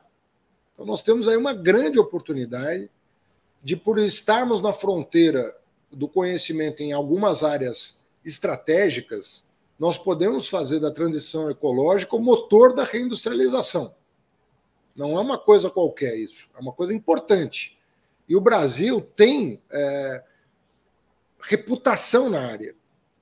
Então, o Alckmin faz parte da, dessa rede né, que eu estou chamando, Alckmin, a Simone, eu, a Esther, e nós temos visões um pouco diferentes de economia, o que é ótimo porque nós vamos levar para a mesa do presidente eh, essas questões. Provavelmente vamos concordar na maior parte delas, porque você sabe que o dia a dia impõe determinadas decisões quase que insuperáveis, mas na hora de tomar uma decisão que tenha um alcance político maior, o Lula participa ele, ele mesmo né, da mesa de, de decisão. Eu gosto do estilo do Lula, porque não, Decisão de presidente, a equipe cumpre. Independentemente disso, alguém que assume a responsabilidade pelas decisões e pela condução do seu governo é muito melhor do que alguém que delega 100% e depois é, não, você não está no mesmo barco que ele, entendeu? Você é jogado às férias. Não, o Lula não é assim. O Lula é uma pessoa que governa é, ouvindo as pessoas. Ele conhecido por ouvir 80% do tempo de, de uma reunião e falar 20%. Eu gosto desse estilo. Me, me dou muito bem com o Lula. Fui seu ministro durante sete anos. Está tudo em ordem ali. Haddad, quero te perguntar então sobre o seu entendimento com o presidente do Banco Central, o Roberto Campos Neto, é, e te perguntar se você já está trabalhando com a sua equipe, com o Guilherme Melo, com os outros secretários, o Galípolo, com metas para esse ano de 2023.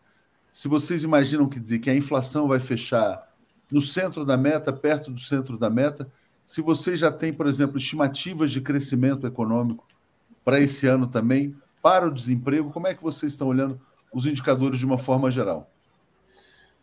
Léo, nós vamos, nós estamos sentando agora, né? Na, porque apesar da transição ter ocorrido, ela foi muito falha. Né? Nós não tivemos acesso a todas as informações, é, nós temos que fazer reestimativas daquilo que foi planejado pela equipe anterior. É, tudo vai ter que ser reestimado. E nós estamos, nesse momento, debruçados sobre isso, sobre essas reestimativas. É, nós devemos apresentar, eu vou, no meu primeiro despacho, eu vou apresentar um plano de voo para o presidente Lula, de curto, médio e longo prazo e vou apresentar um conjunto enorme de ações para ele, né, de decisões que ele vai ter que tomar, uma a uma.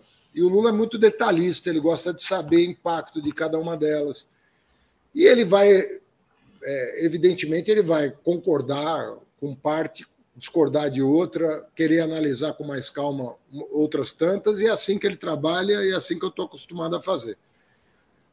Com base na decisão que ele tomar, nós vamos ter que reestimar é, essa, esses indicadores. Né? Eu acredito né, que é, o que nós estamos levando à sua, à sua consideração é bastante razoável para o nível de estrago que, que foi feito na economia. E agora o tempo de implementação, a oportunidade, essa dimensão, ele, ele vai ter que puxar para si, ouvindo a equipe econômica como um todo. Né? Mas nós vamos levar o plano de voo para ele assim que ele abrir a agenda. Ele está recebendo muitas delegações ainda, passou ontem o dia todo recebendo embaixadores, chefes de Estado, chefes de governo. Mas eu quero crer que mais um ou dois dias a, nossa agenda esteja aberta para apresentar esse plano para ele. Marcelo, estão chegando aqui várias questões aqui do público, e antes de te passar, e eu acho que até seria legal emendar com isso, quer dizer, porque eu perguntei para o Haddad sobre a questão do plano macroeconômico, né, os grandes indicadores e tal. Mas o cara que está nos assistindo, quer dizer, como é o caso do Fernando Castro, ele fala assim: o que o governo pretende fazer com as pessoas, as pessoas endividadas, que são milhões de brasileiros. Então, pego esse ponto do Fernando e passo para você, Marcelo, formular uma pergunta para o Haddad. É, Olha, aí vem... fala. O Gabriel. Fala Respondo agora? Olha, o Gabriel Galípolo, que ele está incumbido de sentar com as duas presidentes da Caixa e do Banco do Brasil, né, recém. Que eu, aliás, eu dei posse agora né, para elas, né, mas parece que é o presidente também tem que assinar o ato. É, eles estão incumbidos né, de desenhar os cenários para um programa voltado para as pessoas endividadas, né, que é o chamado desenrola, né, que é o Lula anunciou, o presidente Lula anunciou durante a campanha eleitoral. Esse é um grave problema. Né, e, sabe, e lembrando que a inadimplência é, a inadimplência está é, alta e crescendo. Então as pessoas as pessoas estão endividadas e precisam de uma, de uma rota de saída até para voltarem ao consumo sustentável. Né? Então, nós vamos, nós vamos sentar com o Banco do Brasil pra, com a Caixa e devemos também, é, se possível, é, contar também com, com, os bancos privados nessa, né, nesse empreendimento. Mas, ministro, ao que parece, com a crise econômica mundial, para o senhor conseguir retomar a economia brasileira, vai ter que apostar no mercado interno com todo esse déficit que o senhor fala que o governo deixou para o governo Lula, o governo Bolsonaro, qual é o foco no mercado interno, inicialmente, imediatamente? Como é que é? Qual o foco que vocês vão dar para impulsionar o mercado interno, inicialmente? O, olha, as, é, o mercado interno a questão do crédito é fundamental e a questão da recuperação do poder de compra do salário mínimo. Né? Só aproveitando, Você... Haddad, em relação a isso, só para te acrescentar, porque são perguntas que vêm das pessoas aqui, se vai haver mudanças na correção, de, uh, na tabela do imposto de renda também, né? Porque isso, isso nós vamos a renda das pessoas. É, isso, na... primeiro que tem a questão da anualidade. Você só pode decidir uh, imposto de renda, tem que ter anualidade. Você tem que decidir até o final desse ano para valer as regras é, do ano que vem, né? Do ano que vem. Aí o senhor falava do mercado interno, de impulsionar o mercado interno. Isso. Aí você tem que. A ideia é recuperar o poder de compra do salário mínimo e uh, o poder de compra do salário mínimo e resolver o problema do endividamento das, é, do endividamento das famílias. Né? Aquilo que foi feito no começo do governo Lula, né, um forte investimento no, na expansão do crédito e no poder de compra do salário mínimo, vai ser retomado é, nas condições atuais. Mas na atual realidade, o senhor tem um grupo de desempregado muito grande também, né? que não vai receber salário, está recebendo, são uberizados. Olha, o, o Bolsa Família hoje, ele que já foi um programa de meio por cento do PIB, é um programa agora de 1,5% do PIB. Ele é três vezes maior do que ele foi. O Bolsa Família foi responsável pela, por uma grande expansão do, do por uma grande expansão do poder de compra das famílias é, que saíram da extrema pobreza e passaram a consumir. Né? Você tinha um Bolsa Família, repito, de 0,5% do PIB, e agora você tem um, um Bolsa Família de 1,5% do PIB. É, isso já vai alavancar. O Lula, inclusive, o presidente Lula, é, também é, considerou a hipótese né, que vai ser implementada de passar a pagar já esse ano 150 reais por criança. Então, uma renda adicional. Isso tudo dá 1,5% do PIB. Tá? Obviamente que tem muita fraude nesse cadastro que vai precisar passar por uma peneira já anunciada pelo ministro Wellington Dias. Tá certo? É...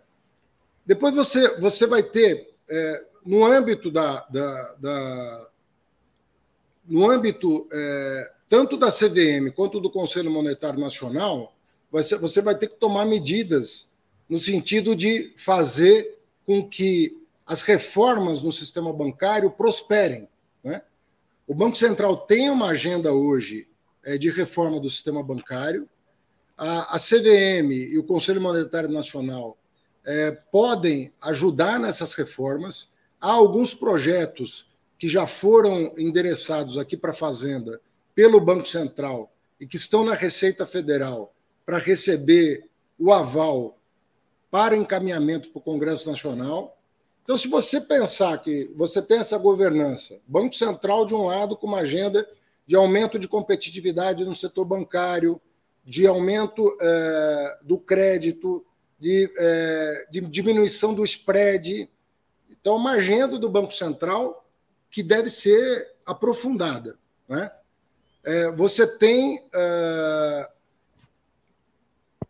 as, as instituições colegiadas, né? a, a CVM, que tem, é, que tem uma função específica, que é melhorar o mercado de capitais no Brasil. Então, você tem toda uma, uma governança para melhorar o mercado de capitais, que é basicamente emissão de debêntures, é, IPOs, follow-ups, uma série de iniciativas para melhorar o mercado de capitais e desonerar o banco, os bancos, de financiar as grandes corporações, que podem ir ao mercado de crédito se autofinanciar diretamente é, com os poupadores.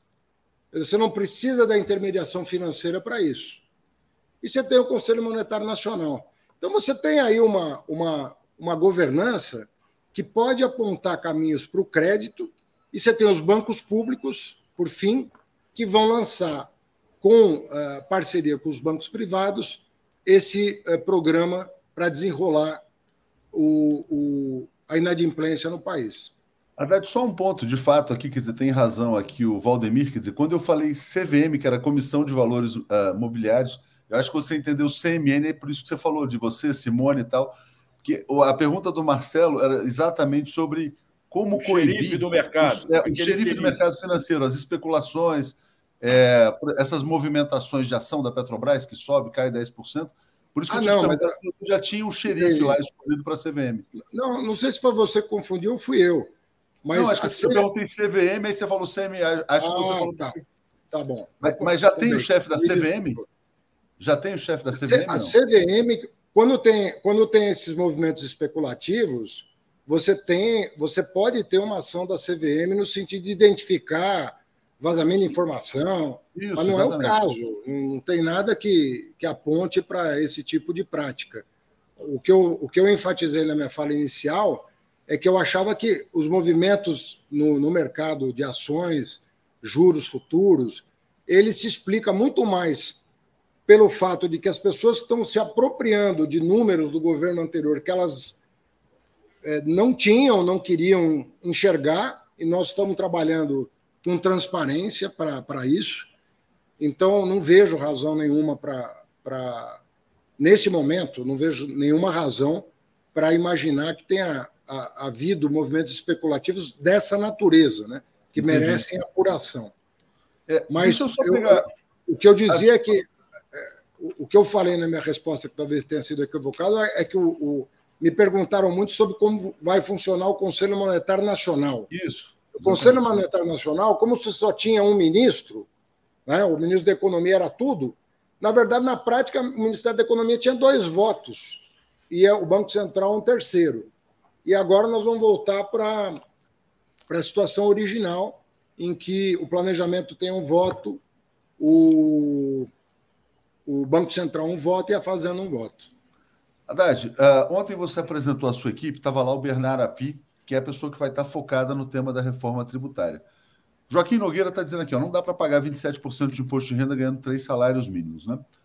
Bom, hoje a gente. E você chegou a falar em outras entrevistas também é, que uma das. Bom, o presidente com a PEC, o presidente Lula coloca o pobre no orçamento e falta a, a etapa seguinte, que é colocar o rico no imposto de renda, né? Bom, o rico não paga imposto de renda quando ele vive de dividendos. E a classe média paga muito imposto. Quer dizer, a gente tem um sistema muito deformado. Como é que vai ser o espírito dessa, dessa reforma tributária que vocês vão pretendem apresentar? Olha, Léo, é, nós pre pretendemos enfrentar, a partir de abril, a reforma tributária dos impostos indiretos, que é aquele imposto que incide sobre consumo. Né? Por isso que se fala no IVA, né? no Imposto de Valor Agregado, para simplificar tudo isso, tornar menos custoso o pagamento de impostos e tudo mais. É... Na sequência, nós vamos enfrentar o debate sobre os impostos diretos, que são esses que você está perguntando. Né? Imposto de renda, sobre dividendo, imposto de renda, as deduções vão ser discutidas, o que é justo, o que não é justo, como é que você desonera o, o, o trabalhador de, de, baixa renda, de média renda, é, como é que você é, melhora a composição da cesta de tributos no Brasil. Como você sabe, é, a cesta de tributos no Brasil ela, é, é, se, ela tem muito imposto, muito imposto indireto, que você não sabe que paga, e pouco imposto direto. Então, sem aumentar a carga tributária, nós podemos recompor essa cesta de maneira a ter um, um sistema tributário que a gente chama de menos regressivo. O que é menos regressivo? Ou seja, não é. O pobre hoje no Brasil paga mais imposto proporcionalmente à sua renda que o rico. Se você inverter a situação, o rico tem. No, nos países mais desenvolvidos, o rico paga mais imposto proporcionalmente à sua renda do que o pobre. Ou seja, o, o Estado ele promove, de alguma maneira, alguma distribuição de renda. No, no Brasil, os impostos são concentradores de renda. Né? E isso é parcialmente mitigado pelo dispêndio, sobretudo a partir do, dos nossos governos, que colo, né, colocaram, os nossos governos colocaram o pobre na universidade, criaram programas de transferência de renda universais, reforçaram o SUS, reforçaram a escola pública. Então, essa é uma forma, você pode redistribuir pelo dispêndio, mas você não deve abrir mão de redistribuir também pela receita sobretudo em se tratando de um dos países mais desiguais do mundo. Nós estamos sempre nós figuramos entre os dez países mais desiguais do mundo. Eu não, não me lembro se em algum momento da nossa história nós deixamos de, de figurar nessa triste situação no que diz respeito à desigualdade. É, Haddad, lamentável, Marcelo, Marcelo, só, pegar, Marcelo, Marcelo, só um segundo, só pegando esse comentário aqui da Alessandra, né, dizendo a classe média tem que ser lembrada. Isso que o Haddad falou é muito interessante, né? Quer dizer, o imposto tira a renda da sociedade e transfere para os mais ricos. Aí, quando o governo vai gastar, ele devolve um pouco para os mais pobres. Mas a classe média fica espremida, né? Tem muita gente na classe média trabalhando para pagar plano de saúde, escola e condomínio, mais nada. Então, é mais ou menos isso. Diga, Marcelo. Não, e é um diagnóstico que se repete há muitos anos. Todo mundo sabe disso há muitos anos.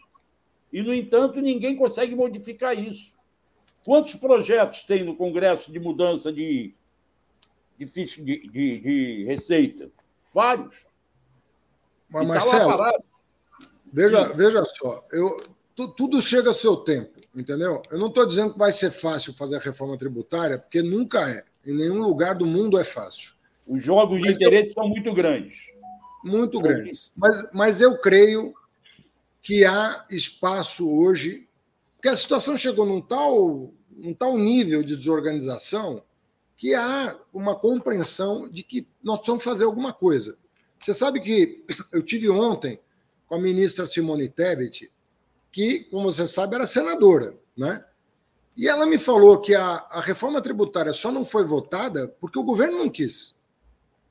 O governo não quis, o governo Bolsonaro não quis votar. O Senado estava pronto é, para votar. E ela me dizia: olha, Haddad, é, eu estava aqui na sua sala, aliás, nesse gabinete, ela teve aqui ontem, ela falou: eu estava aqui na sua sala é, e pedi para votar a reforma tributária e o governo insistia na volta da CPMF. E aí inviabilizou a votação. E a o projeto do governo anterior era com a CPMF. E o projeto que existe no Senado é palatável? então, tem dois projetos, né? a, PEC 40, a PEC 45 e a 110. Eu, sinceramente, as duas representam um avanço em relação ao que nós temos hoje. O que nós temos que medir é quanto nós vamos conseguir avançar é, nessa direção. Mas qualquer um dos passos vai substituir o atual sistema por um muito melhor.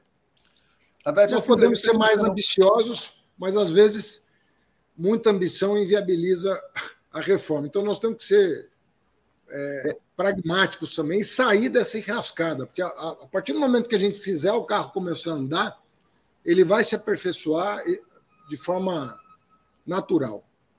Essa entrevista aqui, Haddad, ela está sendo muito interessante, até para as pessoas terem uma visão de tudo que passa pelo Ministério da Fazenda. Porque quando a gente lê os jornais, a impressão que dá é que só existe, por exemplo, a meta fiscal, o novo teto de gastos. Por quê? Porque se houver uma nota, uma, não é um novo teto de gastos, mas uma nova política fiscal para garantir os recursos para o pagamento do serviço da dívida pública. Mas por aqui a gente vê, ó, tem a questão tributária, tem a classe média, tem a questão dos endividados, e aqui tem mais um ponto trazido pelo Marcos Antunes. Haverá um plano emergencial de ajuda às pequenas empresas também? O pequeno empresário. Vocês têm pensado uh, nesse contingente gigantesco de empreendedores? Olha, a, a, a ideia do desenrola ela vai avançar também para a CNPJ. Então, nós vamos ter que, que verificar também essa, essa situação pós-pandemia, né? É, e nós devemos ter uma ação em relação à pequena empresa também. Inicialmente, né, em janeiro, nós queremos apresentar para o presidente Lula uma, um programa voltado para a pessoa física, para as famílias. Né? Mas uh, haverá linhas de crédito também para as pessoas jurídicas.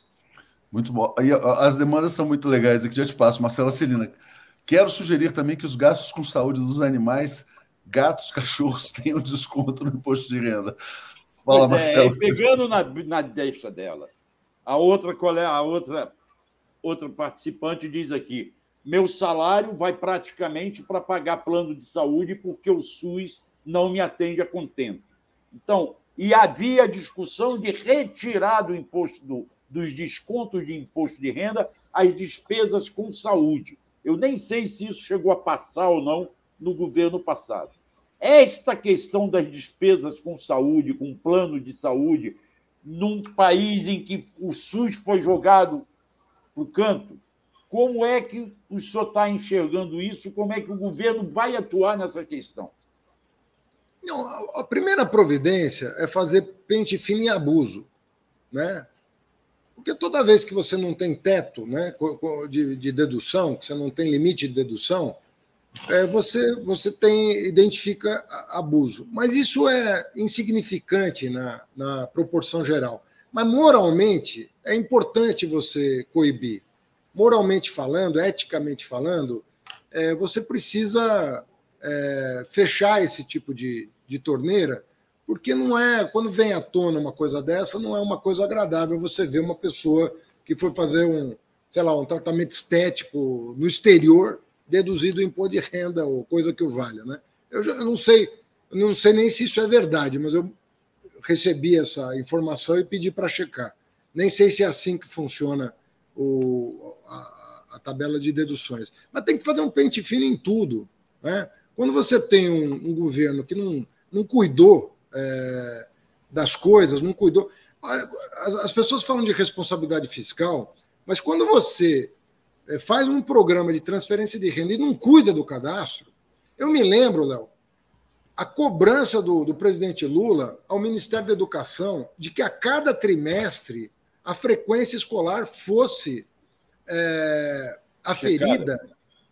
aluno por aluno.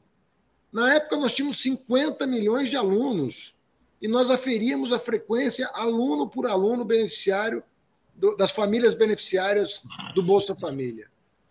E quando passavam dois trimestres sem frequência, a família ela era alertada, tinha que comprovar matrícula, frequência para voltar a receber. Assim acontecia com a vacinação. Você veja aí que tem cobertura vacinal que está na casa dos 50%. A nossa cobertura vacinal sempre foi superior a 90%. Por quê? Por causa da, da, do acompanhamento que se fazia às famílias.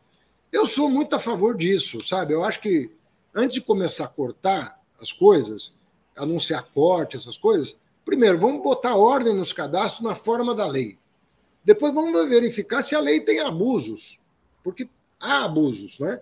E depois vamos rediscutir com o Congresso Nacional, no âmbito de uma reforma, aquilo que é mais justo para tornar o nosso sistema tributário progressivo, né? penalizando pouco as famílias uh, de baixa renda, né? e à medida que a pessoa uh, vai subindo na escala de renda, ela, a sua contribuição é um pouco maior. Né?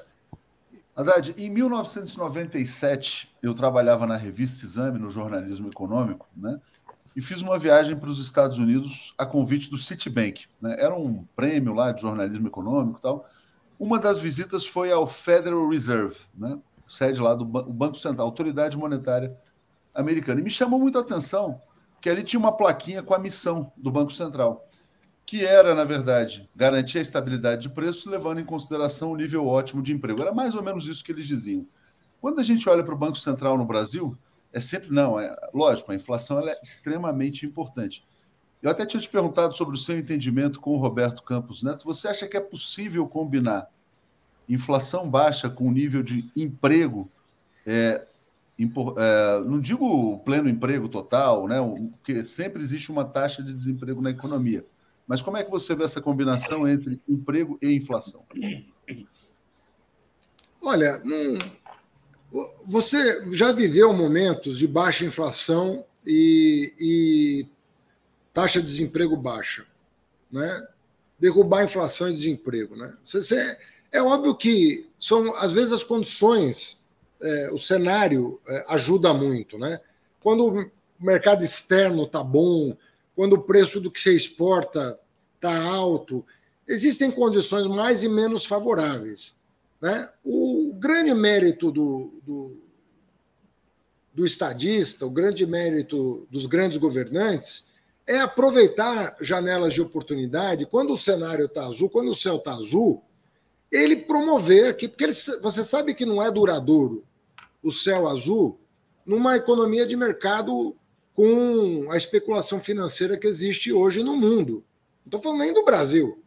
Hoje você está num mundo de especulação financeira, bolhas especulativas para todo lado. O que aconteceu em 2008, Léo, não acabou até hoje. Nós ganhamos tempo, mas a liquidez que não estava se convertendo em inflação, hoje está se convertendo em inflação. Os Estados Unidos estão com inflação alta, 7%, 8%. Europa tem países na Europa com inflação de 10%, o que não acontecia desde a Segunda Guerra Mundial, que você não tem nada parecido né, acontecendo no mundo. Então, você está num mundo em que o Brasil está com uma taxa de inflação menor que os Estados Unidos e a Europa. Só que nós estamos com a taxa de juro maior do planeta, a taxa de juro real. Então, olha o paradoxo que nós estamos vivendo. Uma situação completamente anômala uma inflação comparativamente baixa e uma taxa de juro né, real fora de propósito para uma economia que já vem se desacelerando e só não diz isso aquele que quer mal informar a população. Ela já vinha se desacelerando. Então, deixa, deixa eu então, prosseguir você... ponto, Marcelo. Só, só um segundinho. Quer dizer, aproveitando esse ponto, né? o Brasil tem uma inflação menor que a dos Estados Unidos e uma taxa de juros maior. Como é que está sendo o seu diálogo com o Roberto Campos Neto sobre esses pontos? Não, ele, eles sabem disso. Né? Eles, eles fazem isso pô, o dia todo. Ele está acompanhando o que está acontecendo no mundo o dia todo. Mas o problema é que é, eu não, não, entendo por que, que isso não, não vem à luz com a clareza que deveria.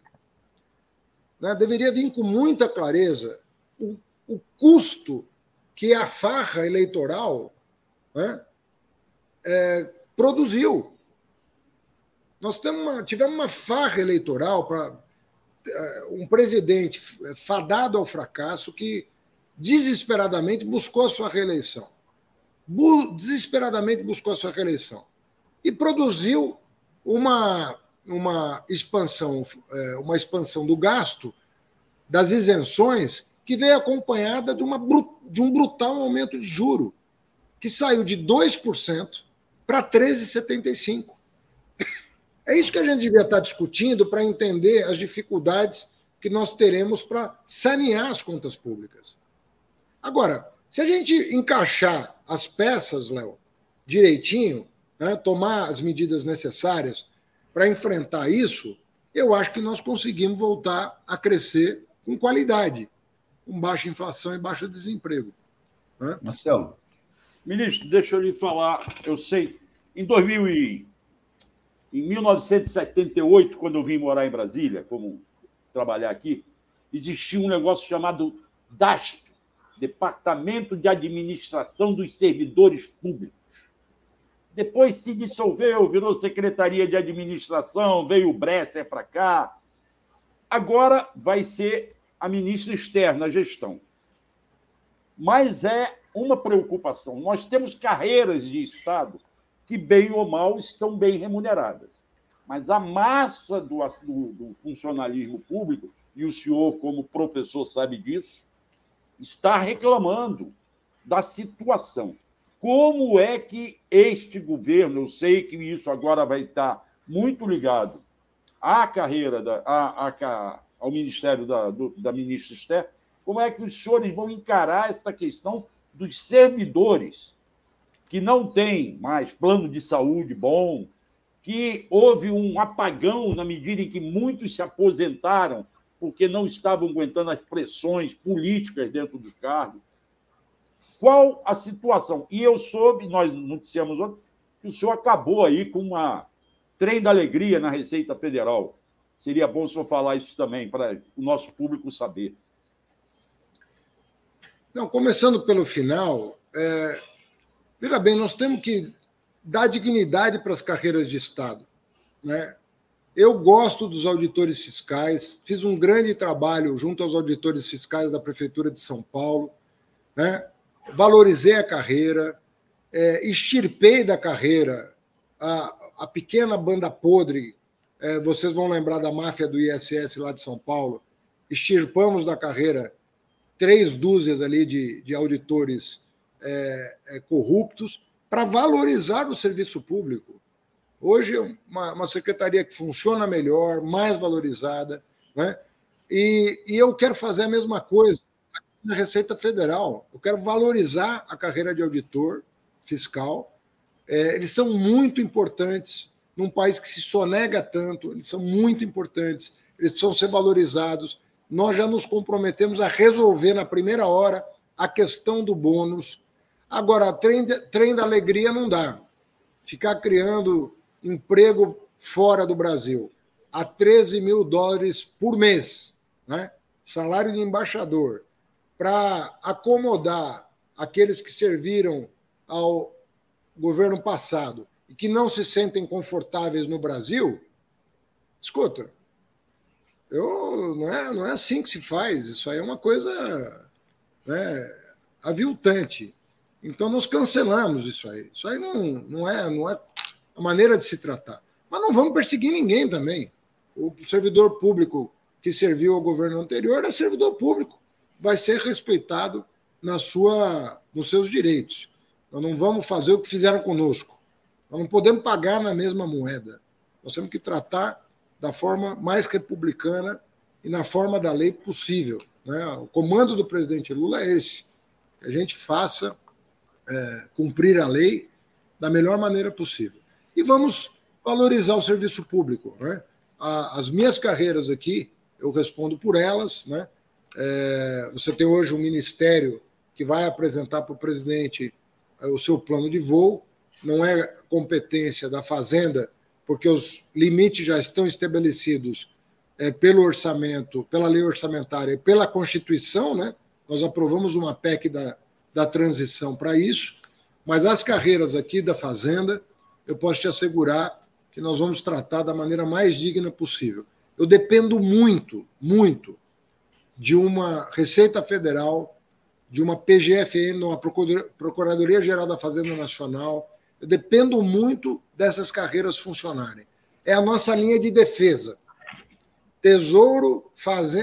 Tesouro, Receita e Procuradoria. Essa é a linha de defesa do Ministério da Fazenda. Se ela tiver desguarnecida, nós vamos tomar gol. E nós não vamos tomar gol aqui, não. É, Haddad, deixa eu pegar aqui um comentário do Valdemir, que só dá para o público aqui a dimensão do problema da taxa de juros. Né? Ele fala assim: se a dívida pública deixada pelo Guedes está em 5 trilhões de reais e a taxa Selic está em 13,75, o custo da dívida é 680 bilhões de reais.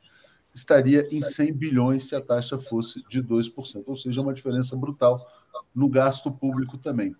O Carlos te pergunta é, se você tem uma meta para a questão da taxa de câmbio porque tem essa especulação toda com câmbio, vai para 5,30, 5,40, aí volta para 5. Quer dizer, se estivesse mais baixo, haveria uma contribuição para a inflação. É, você pretende atuar coordenadamente com o Banco Central, Roberto Campos, eventualmente com uma política de reservas para ter uma taxa de câmbio mais estável e previsível no país? Olha, são duas coisas diferentes, né? Ah, uma delas é a questão de você ter meta para câmbio. E eu acho que isso não está em discussão. Né? Não, haverá discussão sobre meta para câmbio. Agora, o problema que você colocou é, é, muito grave, que é o problema da volatilidade do câmbio. Isso atrapalha. Isso atrapalha. O real é das moedas mais negociadas no mundo. E por quê? Se ela não é conversível como euro, como dólar, por que, que ela é tão negociada? Ela é negociada pela, pelos especuladores, justamente em função da sua volatilidade. E essa volatilidade é um mal para a nossa moeda. A volatilidade é ruim para a moeda. Por quê? Porque os, os investidores não têm um horizonte de planejamento, ele não consegue planilhar um investimento e saber com segurança qual vai ser a sua taxa interna de retorno, quanto mais volátil é a taxa de câmbio. Aí alguém pode dizer, não, mas tem uma média, tem, um, tem uma linha, né? É, mas você vai dizer o seguinte: e se a pessoa estiver precisando de liquidez? Ela não pode contar com a sorte, entendeu? Muitas vezes o investidor precisa de liquidez. E ele precisa saber. É, por, por, isso que câmbio e juro é uma, são duas variáveis tão importantes. Porque a maneira de você permitir ao investidor ter um horizonte, um longo horizonte de investimento, ter confiança no país. Né? Quanto mais previsibilidade. Então não tem, você não tem meta para essas duas variáveis, até porque é quase impossível você ter meta para coisas que respondem tão avidamente às forças de mercado. Mas é possível atuar com governança, né, com a governança das contas públicas, no sentido de estabilizar e, e, e não permitir tanta volatilidade como hoje, tanto no juro quanto no câmbio. Estabilizar. Para mais duas perguntas, vou te pedir para fazer uma, aí eu faço a, a, última e a gente encerra com. A minha vai para a questão do, vai para a questão da, da, da dívida, não da dívida, mas do crédito tributário que o governo tem a receber. Consta que esse valor é exorbitante e não há uma cobrança devida principalmente dos mais ricos. Há um levantamento de quanto a Receita pode arrecadar com esses créditos aí que estão sendo debatidos, discutidos judicialmente ou não? Olha, essa é uma das, é, das ações prioritárias, porque foi desmantelado o sistema de cobrança da dívida ativa da forma como eu imagino que deveria ser. Né? Então, nós tivemos várias medidas é, absurdas que foram tomadas e que prejudicaram muito a capacidade do Estado é, de fazer valer o seu poder no que diz respeito a isso. Então, nós estamos muito preocupados com isso, já levamos ao, ao presidente Lula que essa agenda estará no nosso plano de voo, e eu quero crer que, de, voltando ao primeiro trimestre, né? primeiro trimestre é vital para a gente mudar o curso da economia atual. Nós estamos desacelerando, a, a desconfiança voltou pela tragédia de 2022, maior taxa de juros do mundo, um, um, uma projeção de déficit absurda em função da farra eleitoral. Se a gente recolocar isso no, no trilho, é, essas coisas vão melhorar. E uma das ações para colocar no trilho é justamente uma gestão da dívida ativa é, reformulada. A dívida ativa vem sendo muito mal gerenciada. Não só a dívida ativa, tem uma parte dos créditos tributários que nós perdemos por falta de técnica. Técnica mesmo. Né? E eu é, selecionei aqui os melhores técnicos para a gente recompor a base fiscal que foi perdida ao longo dos anos. 1,5% do PIB de desmantelo, do ponto de vista de renúncias, de perdas fiscais. Então vai, ter revogaço, vai ter revogaço nessa área também? Vai ter que revogar coisas? Ontem mesmo o presidente assinou uma medida provisória revogando um decreto, revogando um decreto do Mourão do dia 30 de dezembro. Veja você, no dia 30 de dezembro, o Mourão assinou um decreto né, renunciando a 5,8 bilhões de reais. Dia 1 o Lula revogou o decreto do dia 30. Então veja você a situação que a gente se encontra, né? Uma transição dessa natureza, em que um presidente se vê obrigado a assinar um decreto dia 1 para revogar um decreto do dia 30. De um presidente em exercício, que nem um era. presidente em exercício que não teve a dignidade de lhe passar a faixa. Haddad, é, eu vou, eu vou colocar uma matéria na tela aqui da Agência Câmara. Uh, e ela Léo, é relativamente recente. Eu estou no meu limite aqui. Não, é a última questão. Três minutinhos. Três minutos, é a última questão. Paulo Guedes, porque você tem falado do legado desastroso atribuindo ao Bolsonaro. Né? Muitas pessoas aqui trouxeram questões de injustiças fiscais no Brasil. Paulo Guedes afirma que investimento em paraíso fiscal é legal e se justifica pela alta tributação em outros países. Então, a gente teve no Brasil um ministro da Fazenda que tinha conta em paraíso fiscal e defendia o seu direito de ter paraíso fiscal. Conta em paraíso fiscal. O Fernando Haddad um dia vai ter conta em paraíso fiscal? Onde é que são suas contas bancárias? Só para esclarecer isso para o público brasileiro aqui. Olha, eu tenho uma única conta né, conjunta com a minha esposa no Banco do Brasil. Fora isso, eu não tenho mais nada. E estou muito feliz com a minha conta e com o atendimento que o Banco do Brasil me dá o melhor aplicativo, o melhor aplicativo de celular para você gerenciar a sua conta é o do Banco do Brasil. Então, eu aproveito esse final aqui de entrevista para fazer propaganda do banco público, do melhor banco público disponível, que é o Banco do Brasil. Sou correntista do banco. O meu sogro foi gerente do Banco do Brasil. Minha, minha, minha sogra é pensionista da, da Previ. Então, está tudo. Estamos bem em casa lá com o Banco do Brasil. Tá certo, Haddad. Ó, muito obrigado mais uma vez, obrigado pela pontualidade e pela abrangência dos temas que você abordou aqui. Obrigado, ministro. Boa sorte. Obrigado, Léo. Obrigado, Marcelo. Até a próxima. Valeu. Bom, vamos lá então, trazendo aqui já a Daphne e o Marcelo. Eu vou dar uma saída rapidinha, Léo, da sala e volto em seguida. Você me tira aí da, da, da sala um minuto que eu preciso. Marcelo vai fazer, vai fazer o número dois. O número um, sei lá o que o Marcelo vai fazer. Bom dia, Daphne, tudo bem? Bom dia, Léo. Bom dia, comunidade 247. É, Daphne, bom, grande entrevista com o Fernando Haddad, né? E Maravilhoso. É, é, é, um, é um contraste tão gigantesco com o Paulo Guedes. Essa propaganda para o Banco do Brasil foi boa no final, hein? Banco do Brasil, ó, Haddad aqui na TV 247. Foi Diga, bom. Queria dizer que eu também sou correntista do Banco do Brasil e o Banco do Brasil, para mim, é, é, o melhor banco. Vou aproveitar e fazer a propaganda também. É isso aí. Eu já fui office boy do Banco do Brasil também, né? É mesmo? Que legal. É. Isso foi o seguinte: Eu estava falando, Daphne, de um governo hiperativo, né? Eu acho que a minha mãe achava que eu era hiperativo, e aí, e aí me botou. É, então. e aí botou no Banco do Brasil, tinha. Botou não, na verdade, tinha que fazer um concurso lá para ser off... uma prova, né, para ser office boy. E eu achei muito legal, porque eu ia para 14 anos, eu ia para é, para a escola e depois aí você botava lá uma roupa azul ia para o Banco do Brasil, eu adorava o almoço lá no Bandejão, então era muito legal. Podia ter ficado no Banco do Brasil, mas enfim, foi, foi muito divertido.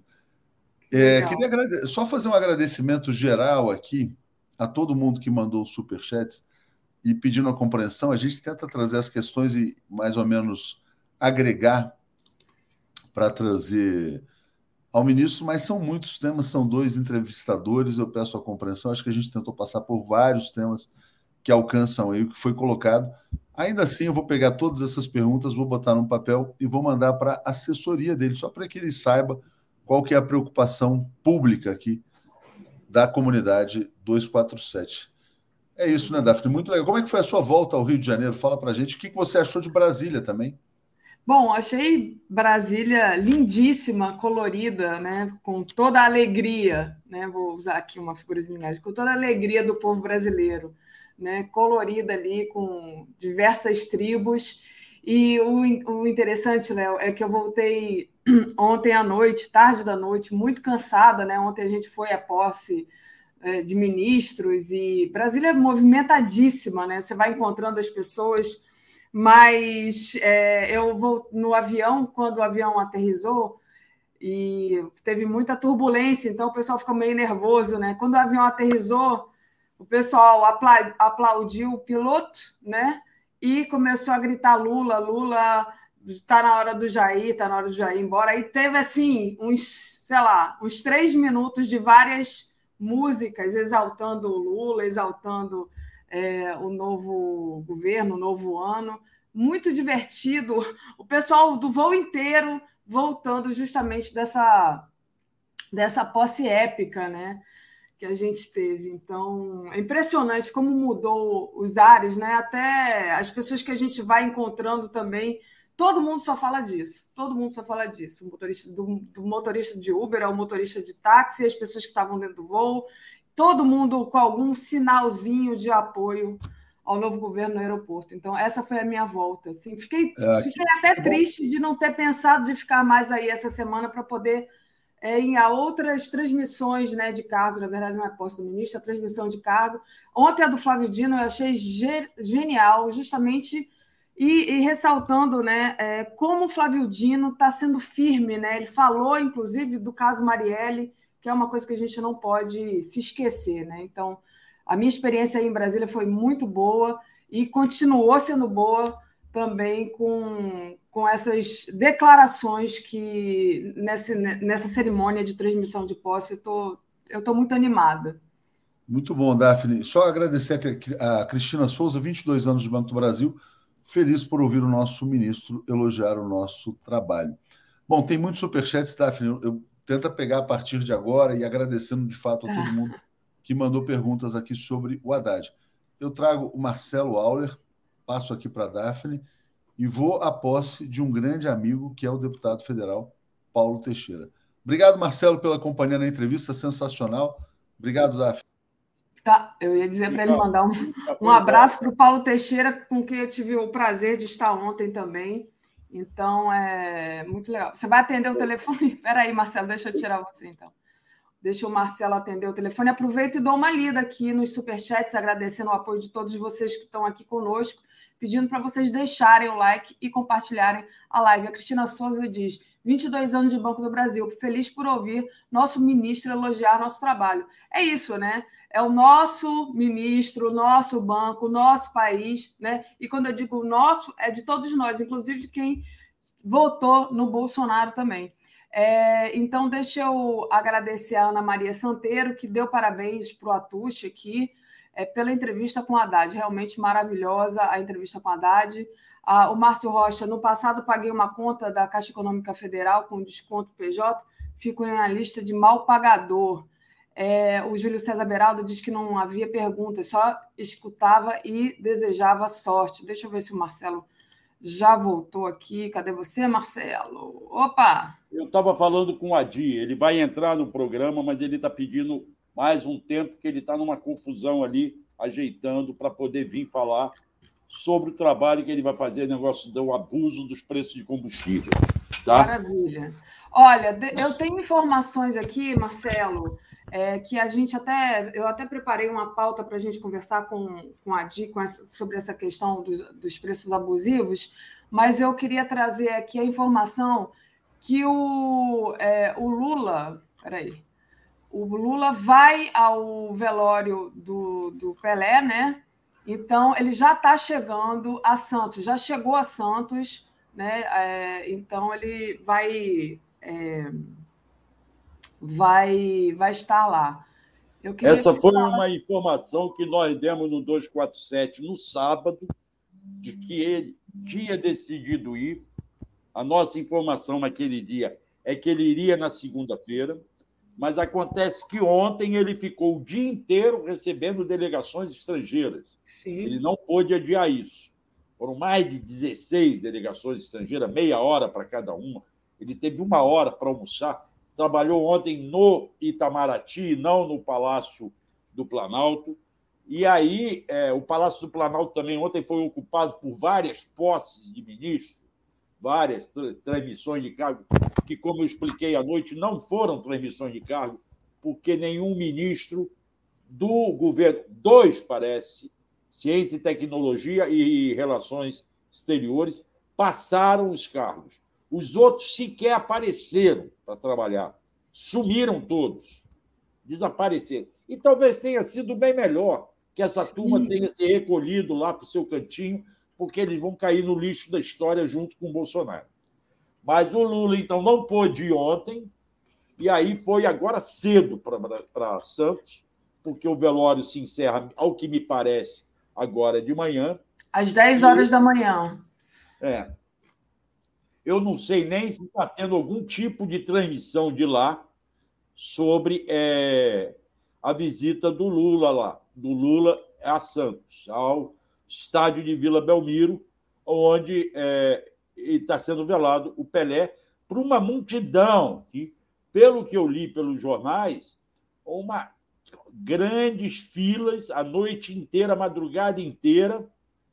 Ó, eu estou vendo aqui num jornal, e até Mano Bron foi, e o Supla foram visitar despedido do Pelé. Muito Mais de 150 mil pessoas visitam a Vila Belmiro para dar adeus ao Pelé. Sim. Tá? Muitos ex-jogadores também, é, famosos, conhecidos, é, estiveram lá, muita gente importante. Mas, o, Marcelo, eu queria. Bom, a gente vai tratar aqui com o Adidamus sobre essa. É, enfim, esse aumento né, dos preços dos combustíveis para o Adidamus, ele deu uma declaração dizendo que parece uma coisa orquestrada, né? Então ele mandou notificar os postos por esse aumento ilegal de gasolina.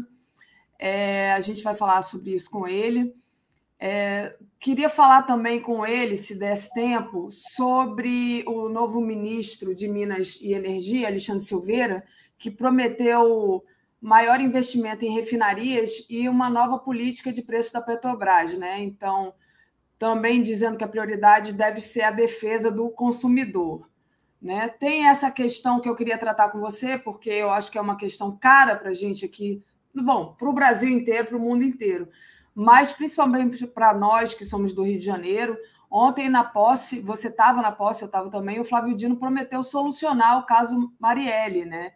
Então, é essa firmeza do Flávio Dino. Vamos começar por aí, vamos começar pelo, pelo Dino. Como é que você, que estava ontem lá na posse, você, é, enfim, analisa a firmeza do Flávio Dino? Não é na posse, né? É na transmissão de cargo. Eu estou falando posse, mas está errado. É a transmissão. É, na verdade, não é nem uma transmissão, né? Foi uma assunção do cargo. Isso. Não tinha ninguém lá para ninguém lá para passar cargo nenhum para ninguém. Exatamente. O Dino ocupou o espaço, mostrou sua equipe, uma equipe muito boa. Eu gosto muito do Adi lá, nessa Secretaria de Defesa do Consumidor. Tem as mulheres negras lá também, que vão desenvolver um belo trabalho. e tem o Augusto Arruda Botelho, que foi um perseguido pela Lava Jato. Inclusive, eu tenho uma tese que o, Botelho compra essa tese também, e nós temos, e o Dino já me falou que quer fazer isso, que é preciso, ele, o Dino tem repetido, como o Lula tem repetido, de que não haverá retaliação, não haverá perseguição, mas vamos agir dentro da lei. Quem errou vai ter que responder pelos seus erros.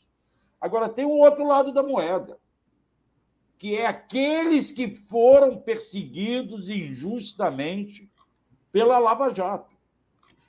Por exemplo, já que falei aqui, o delegado Mário Renato Fanton, de Bauru, que até hoje responde a um procedimento administrativo, e o agente federal da UMEI, Verlang, que até hoje respondem a procedimentos administrativos por terem denunciado a ilegalidade da Lava Jato em 2015. São sete anos de perseguição. A Polícia Federal precisa resolver, arquivar esses procedimentos. E acho até que a Advocacia Geral da União, que ontem tomou posse o Messias nela, é, essa Advocacia Geral da União vai precisar negociar, porque o Mário Renato Fanton tem o, é o Jorge Messias, que é o novo chefe da AGU, aquele que foi assessor da Dilma, e o Mário Renato Fanton tem uma ação de indenização.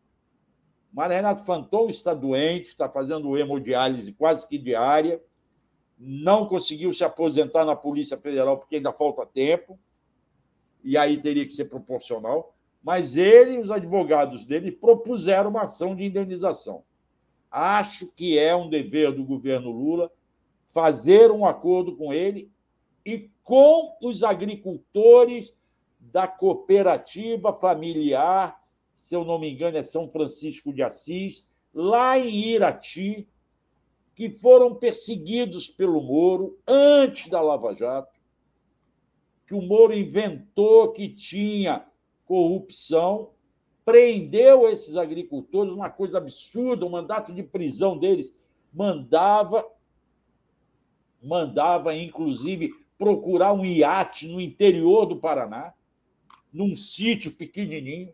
A Polícia Federal vasculhou o sítio. Um iate, um iate no interior do Paraná, é incrível. No interior do Paraná, porque era o mandato de busca do copia e cola.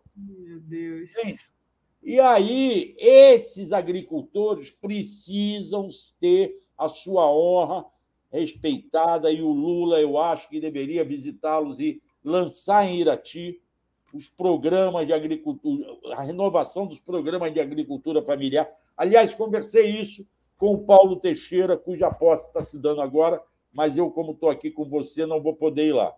Eram duas minha, né? que eu queria ir. Eu queria ir na posse do Paulo Teixeira, que é meu amigo há muito tempo, e queria ir na posse do Silvio Almeida. Mas só depois é que eu vou conseguir. Legal. Olha, aí, o Gilberto Cruvinel, Auler e Daphne, bom dia. Auler, os que prevaricaram na Polícia Federal e na PGR durante a era Bolsonaro ficaram impunes? É, já passo para você responder. Eu só queria dar um bom dia aqui, porque a gente às vezes entra assim meio é, rapidamente e acaba esquecendo as boas maneiras. Dar um bom dia para o Beto Silva, que está sempre aqui. É, para o Marcos, o Marcos está perguntando sobre o caso do Almirante Otton. Para a Mari Lula Segatti, também está sempre aqui com a gente, Luciana Barros, o pessoal que está sempre aqui no chat, que é fiel aqui, Ana Clara, Júnia Laje de Coguerra, pessoal aqui que, enfim, sempre dialogando com a gente. É uma felicidade estar aqui com vocês, gente. É, mas então, tem essa questão da impunidade, né? Que é uma outra questão que deixa eu trazer aqui, inclusive, uma matéria que a gente deu é, do Flávio Dino, né? Disse também ontem na posse que não descarta incluir Bolsonaro em inquéritos sobre atos golpistas. A gente estava na posse, a gente viu que houve ali uma gritaria de novo, novamente, do povo gritando é, sem anistia, sem anistia. Como é que você vê essa questão da impunidade que está se referindo aqui ao Gilberto e também a, a fala do ministro Flávio Dino, Marcelo? Bom, nós temos que fazer diferenças. Eu estava falando daqueles perseguidos da Lava Jato. Sim. Os prevaricações que tenham ocorrido na Lava Jato, nós vamos ter que ver se teve prescrição ou não. Talvez não tenha tido ainda. Agora, outra coisa é o que o, o Cruvinel estava levantando aí. As questões em que a PGR e a PF se omitiram nos crimes ocorridos durante o governo Bolsonaro, em especial esses crimes contra o Estado Democrático de Direito, que é isso que o Flávio Dino falou, pelos golpistas que não aceitaram o resultado da eleição e que queriam intervenções militares e que fizeram badernas no dia 12 de dezembro, tacaram fogo em carros, em ônibus, invadir, tentaram invadir a Polícia Federal, quebraram a vidraça da quinta delegacia policial. Esses inquéritos é que o Dino já determinou ao doutor Andrei Rodrigues, no futuro novo diretor da Polícia Federal, que sejam todos levantados e ele façam um levantamento e apresente a situação de cada um. Duas tarefas dadas à Polícia Federal, na verdade, três. A segunda tarefa é o caso Marielle, que o Dino disse na entrevista coletiva que irá pessoalmente conversar com o governador Cláudio Castro para ver a possibilidade de trabalharem juntos, ou depois ver se ele vai ter que pedir a federalização desse crime. Não sei se ele consegue, mas ele prometeu a Aniele, irmã da Marielle, ministra do governo Lula, na pasta antirracismo, que esse caso será desvendado e nós finalmente saberemos quem mandou matar Marielle. Então, uma primeira tarefa dada ao delegado Andrei, que acabou de me dizer que a posse dele no cargo será só semana que vem, uma primeira tarefa dada a esse delegado Andrei na Polícia Federal é o caso Marielle. Uma segunda tarefa é reunir esses inquéritos de atos contra o Estado Democrático de Direito. Certamente haverá um levantamento daquelas outras situações que eram crimes, mas que não foram apuradas pelo governo Bolsonaro. E aí provavelmente poderão entrar alguns daqueles casos envolvendo os familiares de Bolsonaro. Achadinha, não sei o quê, que estão ali no limbo vai e volta, vai e volta e não, caminha.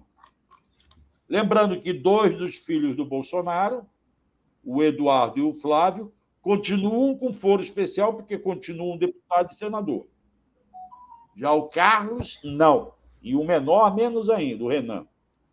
E a terceira tarefa importante é que nos próximos 60 dias haverá um recadastramento de todas as armas que estão em poder daqueles frequentadores de clube, de atiradores, colecionadores e é CACs. Caçadores, colecionadores. é, e, e colecionadores. E atiradores. É, atiradores. Já houve revogação de decretos do Bolsonaro nesse sentido. Agora, é, apenas três armas por membros do CAC. Não serão mais permitidas as armas é, é, de uso restrito das Forças Armadas. Tá? Então, há uma política já sendo adotada e vai caber à Polícia Federal, em 60 dias, nos próximos dias deve sair, deve sair a portaria explicando como se dará isso, em 60 dias, receber o recadastramento, recadastrar esses membros dos CACs. Os membros do CAC que não aceitarem recadastramento estarão com as suas armas consideradas ilegais. E acho que estão suspensos as inscrições de novos CACs e a abertura de novos desses clubes de tiro. Isso são decisões do Dino, no governo, conforme prometido pelo Lula. Alguém, é, a Valéria da Legrave está falando do cancelier. Eu queria trazer uma notícia aqui. A delegada Érica está trabalhando, mas com limitações, porque ela está numa crise pessoal. E ela, inclusive, está sob atendimento médico, proibida de utilizar arma por conta da situação psíquica, psiquiatra dela. Não sei qual é, psicológica, psiquiatra, não sei. Mas eu soube que ela está trabalhando com limitações, apenas presidindo inquéritos, sem poder é, ir à rua e sem poder usar armas. Eu não sei se vai um dia responder pelo crime do cancelier. Não sei se cabe essa investigação. Isso nós vamos ter que ver depois com a nova equipe do Ministério da Justiça. Maravilha, Marcelo. Maria Fernanda está perguntando se eu fui na TVRC. O que é TVRC, Maria Fernanda? Não entendi. É, deixa eu trazer aqui uns superchats dos nossos queridos internautas, mas pedir para vocês deixarem o like compartilharem essa live. É muito importante é, essa ação para dar sustentação à mídia progressista. Né? É, o Rodrigo Pinheiro, predador, Aras merece uma investigação e condenação. A Vânia Nepomuceno está dizendo que a TV Santos, a Santos TV na web está transmitindo a visita do Lula ao velório do Pelé.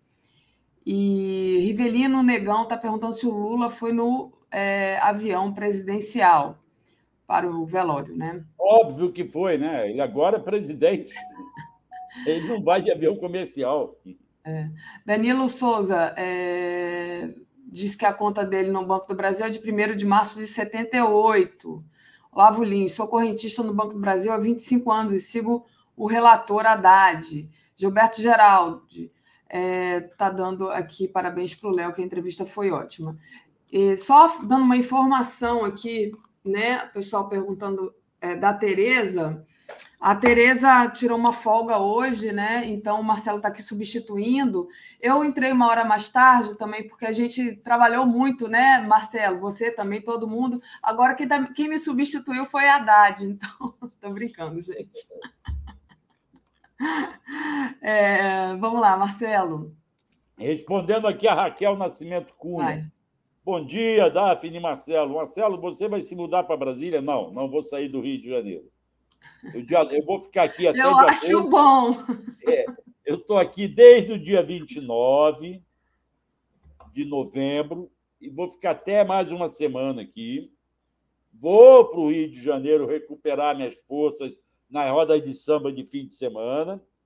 E depois, talvez em fevereiro, vou estudar com o Léo. Se eu volto aqui passar uma temporada acompanhando a retomada do novo legislativo e as eleições das duas mesas e as no... o resto das providências do novo governo. Mas não é minha intenção vir morar em Brasília, embora eu curta Brasília, eu já morei aqui. Brasília é legal, né? Frequentei aqui muito tempo, tenho grandes amigos aqui. E agora no governo tenho alguns outros amigos, vou descobrindo mas é, não pretendo vir morar aqui, não, até porque é um custo de vida muito caro. Tá? Muito caro, exatamente. Deixa eu responder aqui a Kelly Silva, que diz: Daphne Aston, o André Constantini não cumpriu a promessa dele. O, o Kelly, não deu para cumprir. Ninguém podia se aproximar ali do espelho d'água e cair pelado. Então, assim, não foi por uma impossibilidade física, mas o André estava lá na posse. Ele, ele foi de ônibus, ficou horas, o ônibus dele quebrou, já chegou lá de manhã, quase na hora do almoço, no dia primeiro. Então, é, ele foi, mas ele só não pôde nadar pelado no espelho d'água, como ele havia prometido. E a gente nem conseguiu se encontrar, porque foi tão difícil, assim, né? É, é, é tinha muita gente, então é, não tinha internet, a gente não conseguia se comunicar. Então, eu encontrei muita gente, mas eu não consegui encontrar o André. O Ivo Miranda Gomes, o caso Pisolado precisa ser revisto, com toda certeza. O mensalão foi o pai da Lava Jato. O caso Mas aí é, é com o judiciário. Mas é, é com o judiciário. Isso não depende mais do executivo. Esse é um caso transitado em julgado. Não tem. O que pode é um recurso no caso da mulher do Pisolato, que foi injustamente condenada. Temos que separar o que é executivo e o que é judiciário. Não podemos fazer essa mistura. Nós temos que ver aqueles casos que o executivo engavetou ou arquivou indevidamente. O executivo ou a própria PGR.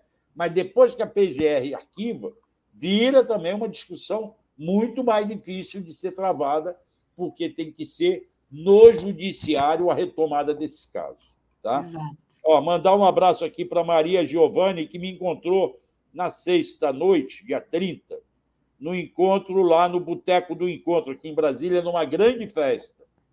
Tá? Eu me lembro do nosso que você me abordou quando eu estava indo embora. Aliás, é. várias pessoas nos abordaram de diversos lugares diferentes. Ontem, inclusive, estava o Tiago, do PT do, de Bahia, na Paraíba e a filhinha dele querendo saber por que, que ele queria tirar selfie comigo, a Maria Júlia. Por que, pai? Quem é ele? Aí ele disse: Não, é um cara famoso. Eu disse: Eu não sou famoso nada, eu sou só um jornalista. E a filhinha dele não entendendo nada. Então, vai um abraço para o Tiago e um beijo para Maria Júlia. Olha, Júnia Lage, Daphne e Marcelo, ontem encontrei o Joaquim na Asa Sul e mandei um beijo para vocês. Legal, ontem a gente almoçou com o Joaquim, parecia uma cereja, né? Se eu fiquei vermelha, eu e André ficamos vermelhos, Tadinho do Joaquim, estava completamente tostado do dia da posse lá, aquele sol. Mas foi muito legal, gente, muita emoção mesmo. É, Marcelo, vamos lá, vamos agradecer aqui o Mário Mariano, que mandou um apoio para gente, e o Paulo Brunes também mandou um apoio. Obrigada, gente. E então queria que você falasse um pouco. Eu queria mostrar aquele vídeo da, ah. do que os, os funcionários da Fiocruz fizeram. Mas aquilo ali foi na, no, na economia, Marcelo. Eu acho que essa. Não, foi na posse da. da, da então da fizeram saúde. também na economia, porque o Léo mostrou aqui mais cedo. É... ah, não, não foi o Léo, não. Eu vi em outra live, é... que era na, na, no Ministério da Economia. Você tem certeza da sua informação? Não quero passar. Tenho, absoluta. Porque eu vi em outros, inclusive em outros canais, que não foi. Deixa eu trazer aqui o vídeo que eu não estava preparado, eu ia te colocar uma outra coisa. Daqui a pouco a gente mostra. Tá eu então vou ter que baixar o vídeo. Não, eu, eu queria continuar falando aqui da questão da. Né, que a gente estava. Eu estava falando justamente da, digamos assim, da segurança do Flávio Dino, né? Como ele estava sendo assim bem direto. E aí surgiu aqui um, uma outra questão que foi a, o, a, o Múcio, José Múcio, né? Inclusive tem um texto da gente, um texto aqui no nosso, na nossa home do Jefferson Miola, que estuda essa questão também dos militares e tudo, e ele critica a, a declaração do Múcio, né? Onde o Múcio defendeu na, na, naquela cerimônia dele de, de, enfim, de posse de cargo que as manifestações no acampamento é, são manifestações da democracia. Eu vou abrir aspas dele aqui. Ele disse: aquelas manifestações no acampamento, eu digo com muita autoridade, porque tenho familiares e amigos lá, é uma manifestação da democracia. Eu queria saber como é que você vê é, essa essa declaração, José Múcio. Claro que é, é mesmo dia em que o Dino diz que pode responsabilizar o Bolsonaro, é, enfim, por, pelas manifestações golpistas também. Não fica uma coisa assim meio discordante dentro do mesmo governo? Fica discordante, mas, na verdade, Daphne, nós temos que entender uma coisa. O Zé Mussi está evitando maiores atritos. Ele chegou para resolver uma pendência que estava é, eminente, qual seria, seja a pendência dos militares se voltarem contra o governo Lula. Já teve alguns que puseram a manguinha de fora. Aí teve essa questão da, do acampamento. Eu pergunto a vocês: seria legal chegar lá, tirar todo mundo do QG na véspera ou no dia da posse do Lula e deixar esse povo solto? Esse povo iria provocar os petistas que estavam na cidade. E certamente poderia sair briga. Então, mantê-los, de certa forma, já muitos estavam saindo. Quando o Bolsonaro fugiu, muitos saíram. Mas manter aquele grupo lá era melhor do que espalhar pela cidade. Ali eles estavam sob vigilância, de certa forma. E o Zé Múcio está. Como é que fala? É, é, quando se usa entre cristais, algodão entre cristais, não é isso? Tem uma, uma, um provérbio que fala mais ou menos disso. Está é, tá lidando com uma situação delicada. E agora ele tem que impor a sua autoridade como ministro da Defesa, com os novos comandos que já, é, já estão empossados.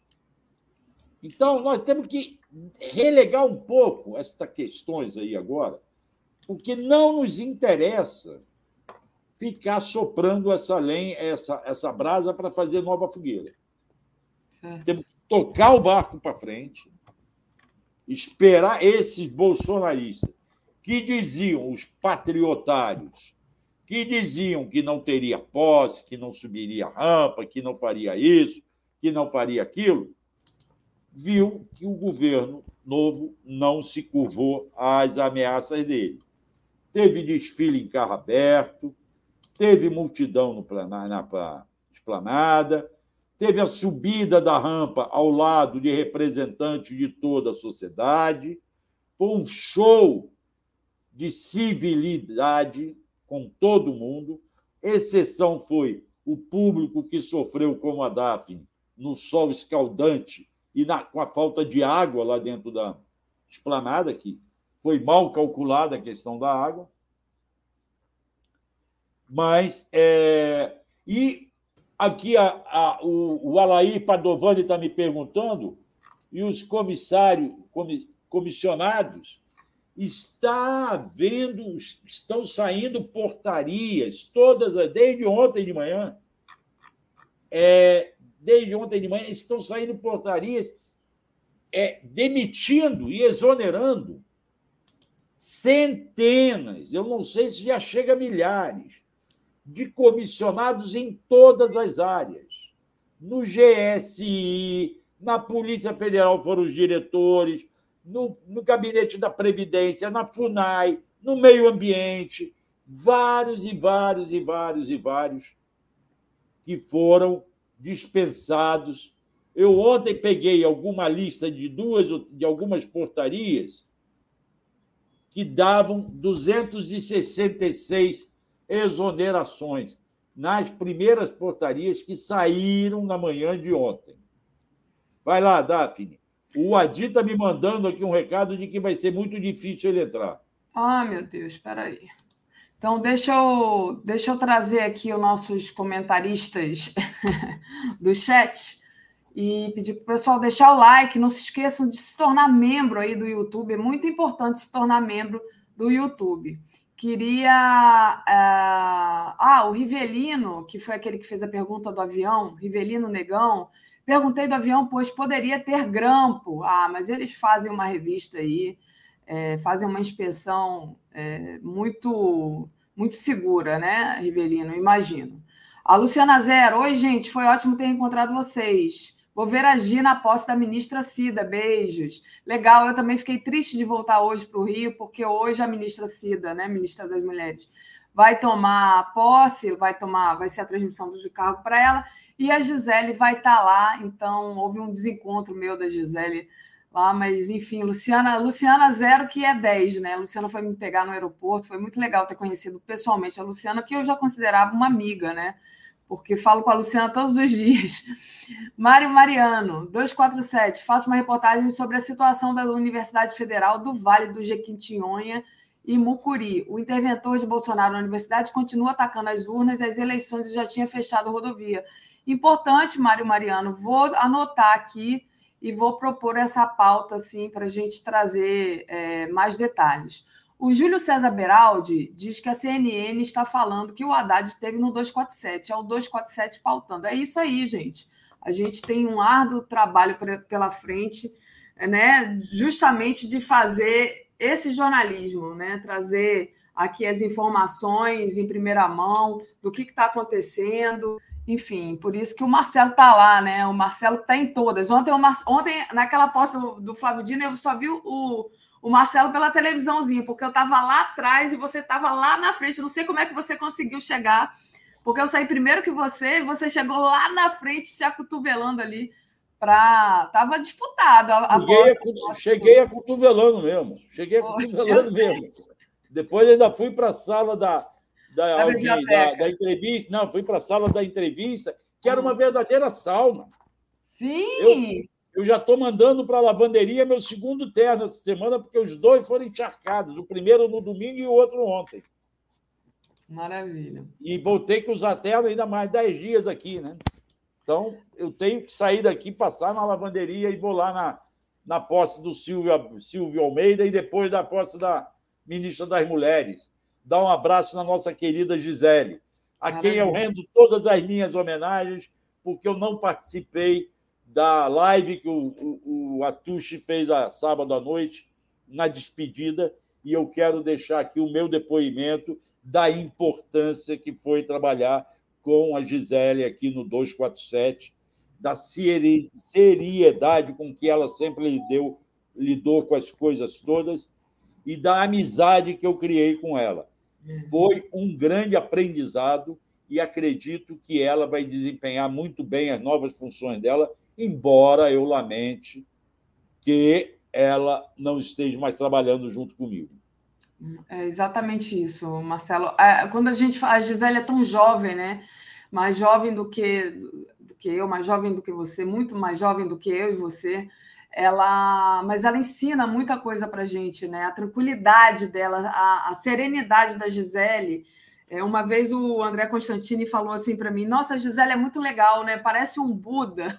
Eu morri de rir desse parece um Buda, porque é isso, né? Ela tá sem, ela estava sempre assim, é muito tranquila para resolver pepinos gigantescos, né? Então a gente aprende com isso, né? A ter tranquilidade. A Carmen Damu é, diz, e o Augusto Aras? Eu, eu, pensei que ela fosse perguntar, e o Adi Damu? Mas ela perguntou porque estava o Adi, né, que tem o mesmo nome que ela, não sei se é parente, estava aqui para nos dar entrevista, vir aqui nos dar entrevista. Mas e o Augusto? O Aras, tem, o Aras tem mandato até setembro. O Aras não é uma preocupação agora. O Aras nós vamos ter que nos preocupar daqui a alguns meses, quando a Associação Nacional dos Procuradores da República começar a preparar a lista tríplice.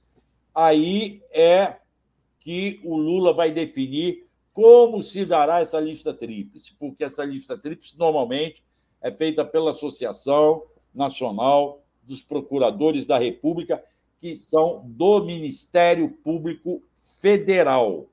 Mas você ainda tem o Ministério Público do Trabalho, o Ministério Público Militar e o Ministério Público do Tribunal de Justiça do DF e dos territórios.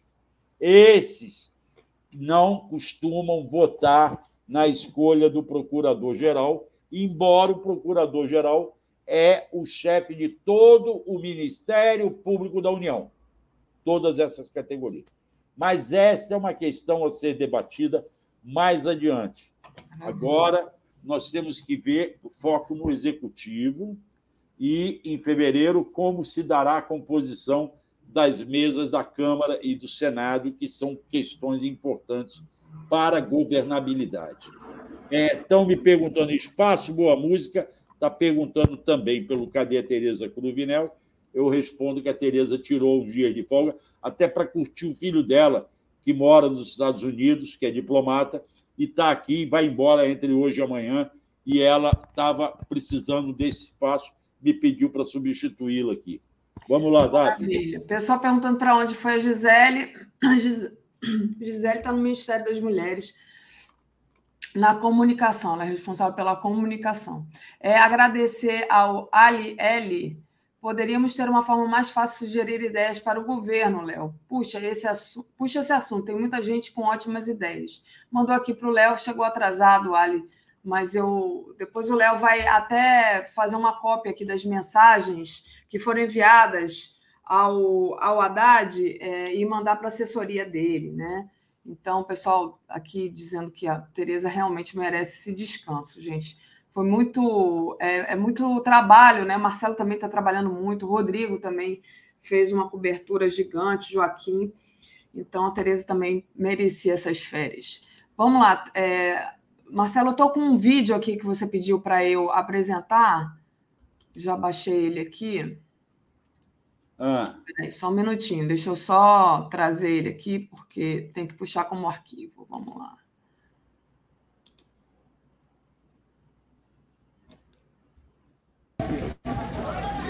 Vamos tirar o espírito Bolsonaro aqui, pessoal.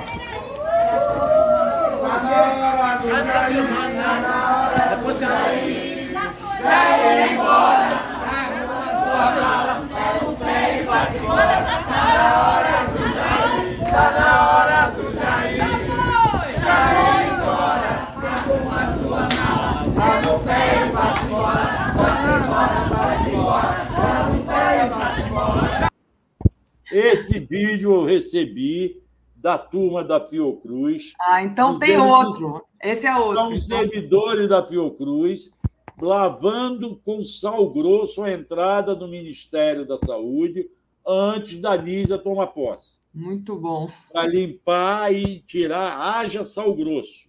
Já houve os servidores do Palácio do Planalto que no domingo lavaram a rampa com sal grosso, isso. por vontade própria, né? E agora houve isso no Ministério da Saúde. É porque teve um também na, na economia, na área da, da, economia. Então, por isso que eu achei que era o mesmo vídeo e a gente estava com informação trocada. Mas eu sei que você tem suas fontes no, lá na, na saúde. Então. Não, é pelo WhatsApp, são meus amigos. É, e aqui sei. passaram isso. Né?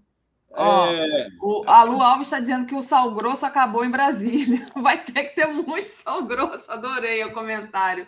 Muito bom. Mas gente. você sabe que acabou também porque começaram a voltar no churrasco de fim de semana, né? As picanhas, a picanha no fim de semana já rolou aqui também.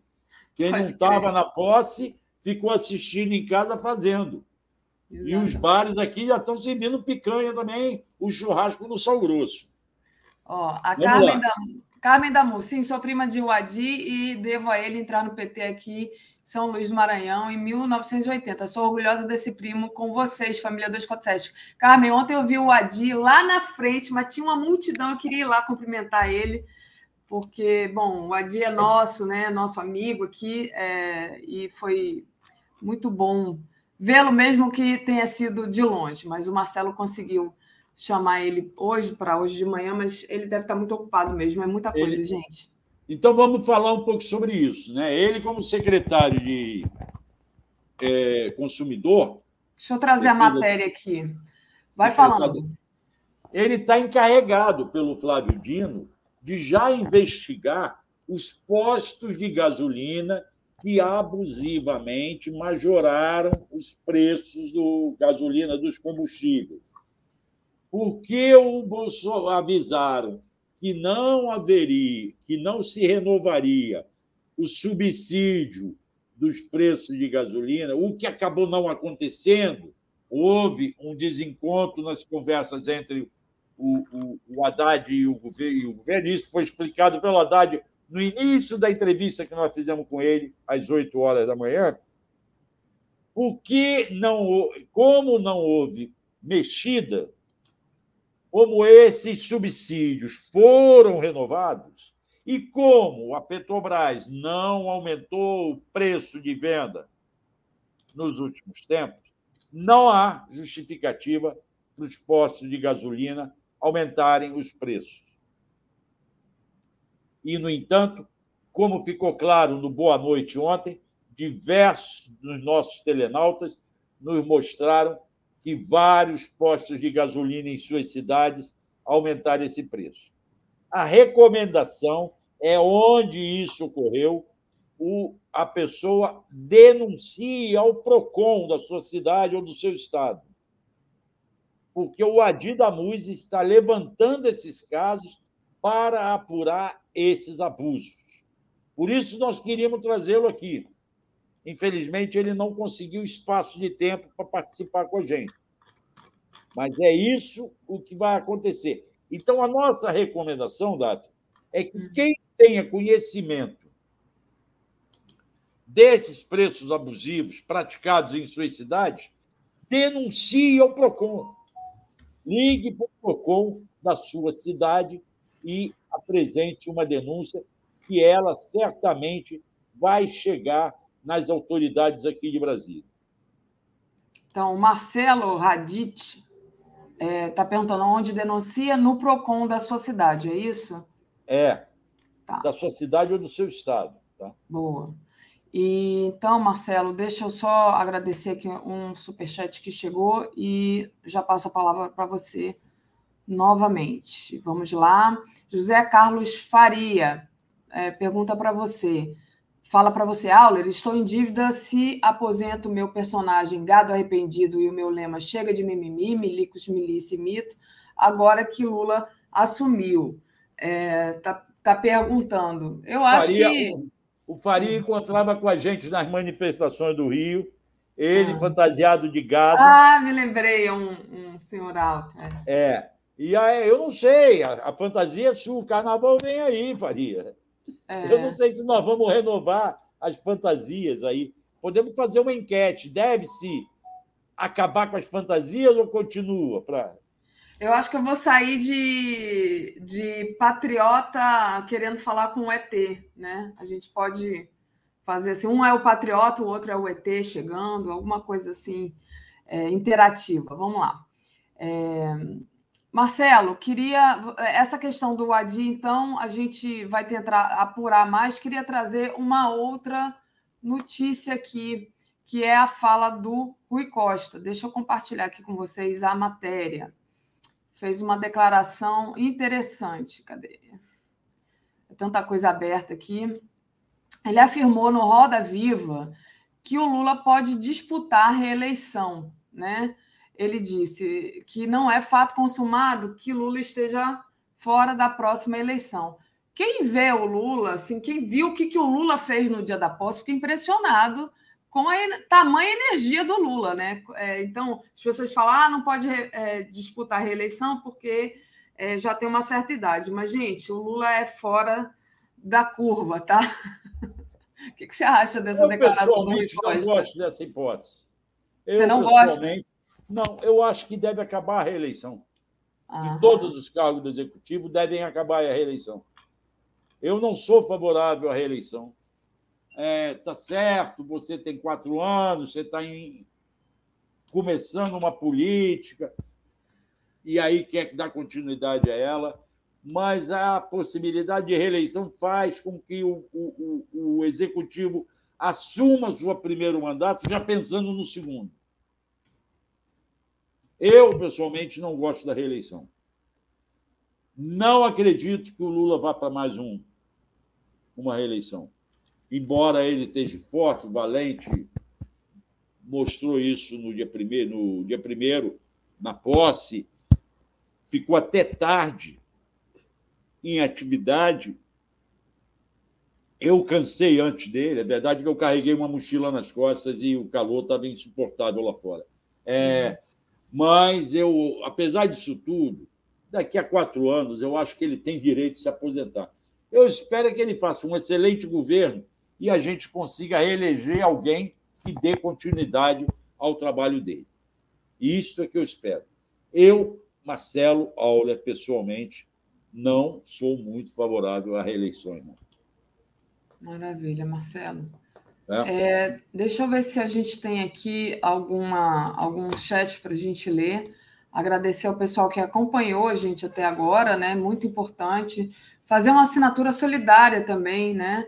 Em brasil247.com.br apoio, né?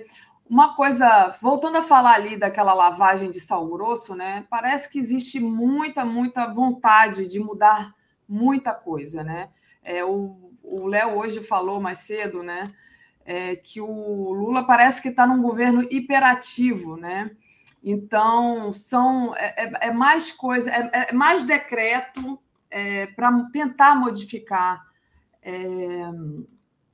o, a destruição que o governo Bolsonaro deixou. Né? Tem uma matéria que diz assim: olha, para reverter ações de Bolsonaro, Lula volta à presidência com recorde de atos na, largada, na largada do governo, né? Ele assinou um total de 56 medidas provisórias ou decretos já no primeiro dia de gestão.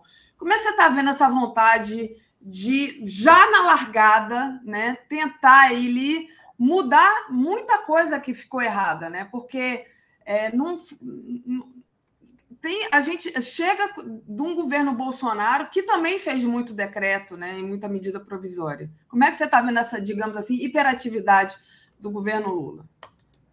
O, o Davi, não foi para isso que nós votamos nesse governo? Claro. Eles estão cumprindo o que a gente, eles prometeram e nós pedimos para eles fazerem. E vão ter que ser muitos atos, porque é muita coisa errada que foi feita, para não falar um palavrão aqui. O governo Bolsonaro acabou. Ele veio para destruir o Estado brasileiro e as instituições democráticas brasileiras. Graças a Deus não conseguiu destruir, mas arrasou muita coisa vai ter que, vamos ter que refazer muita coisa, reconstruir outras de outra forma, e vamos ter que abrir os inquéritos e investigações necessárias, porque, como estão falando aí nos nossos comentários, não pode ter anistia para os crimes que eles cometeram. Maria Fernanda está deixando bem claro aqui, gritando, até falando alto. A, Marcelo também. Então, não tem como. Eles, nós, os atos, eu ainda acho que são poucos. Vão ter que vir muito mais. Vai ter que se refazer muita coisa para consertar todos os desvios que foram feitos. Perfeito. O Euclides diz que Auler, perfeito. Então, muito bom.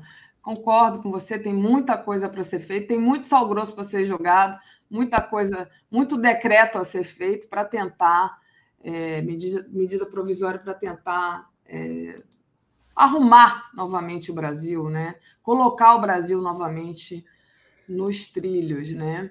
Então, entre, entre é, essas ações, tem aqui uma matéria que eu vou trazer para você comentar, a gente ainda tem um pouquinho de tempo essa daqui, olha. Lula revoga oito privatizações em andamento, incluindo a dos Correios. O objetivo é preservar os serviços públicos. Gente, dá até assim. Vou te falar, olha, esses últimos anos, a gente, eu tenho trabalhado aqui como âncora da, do, do Bom Dia, da TV 247, fiz o Boa Noite também.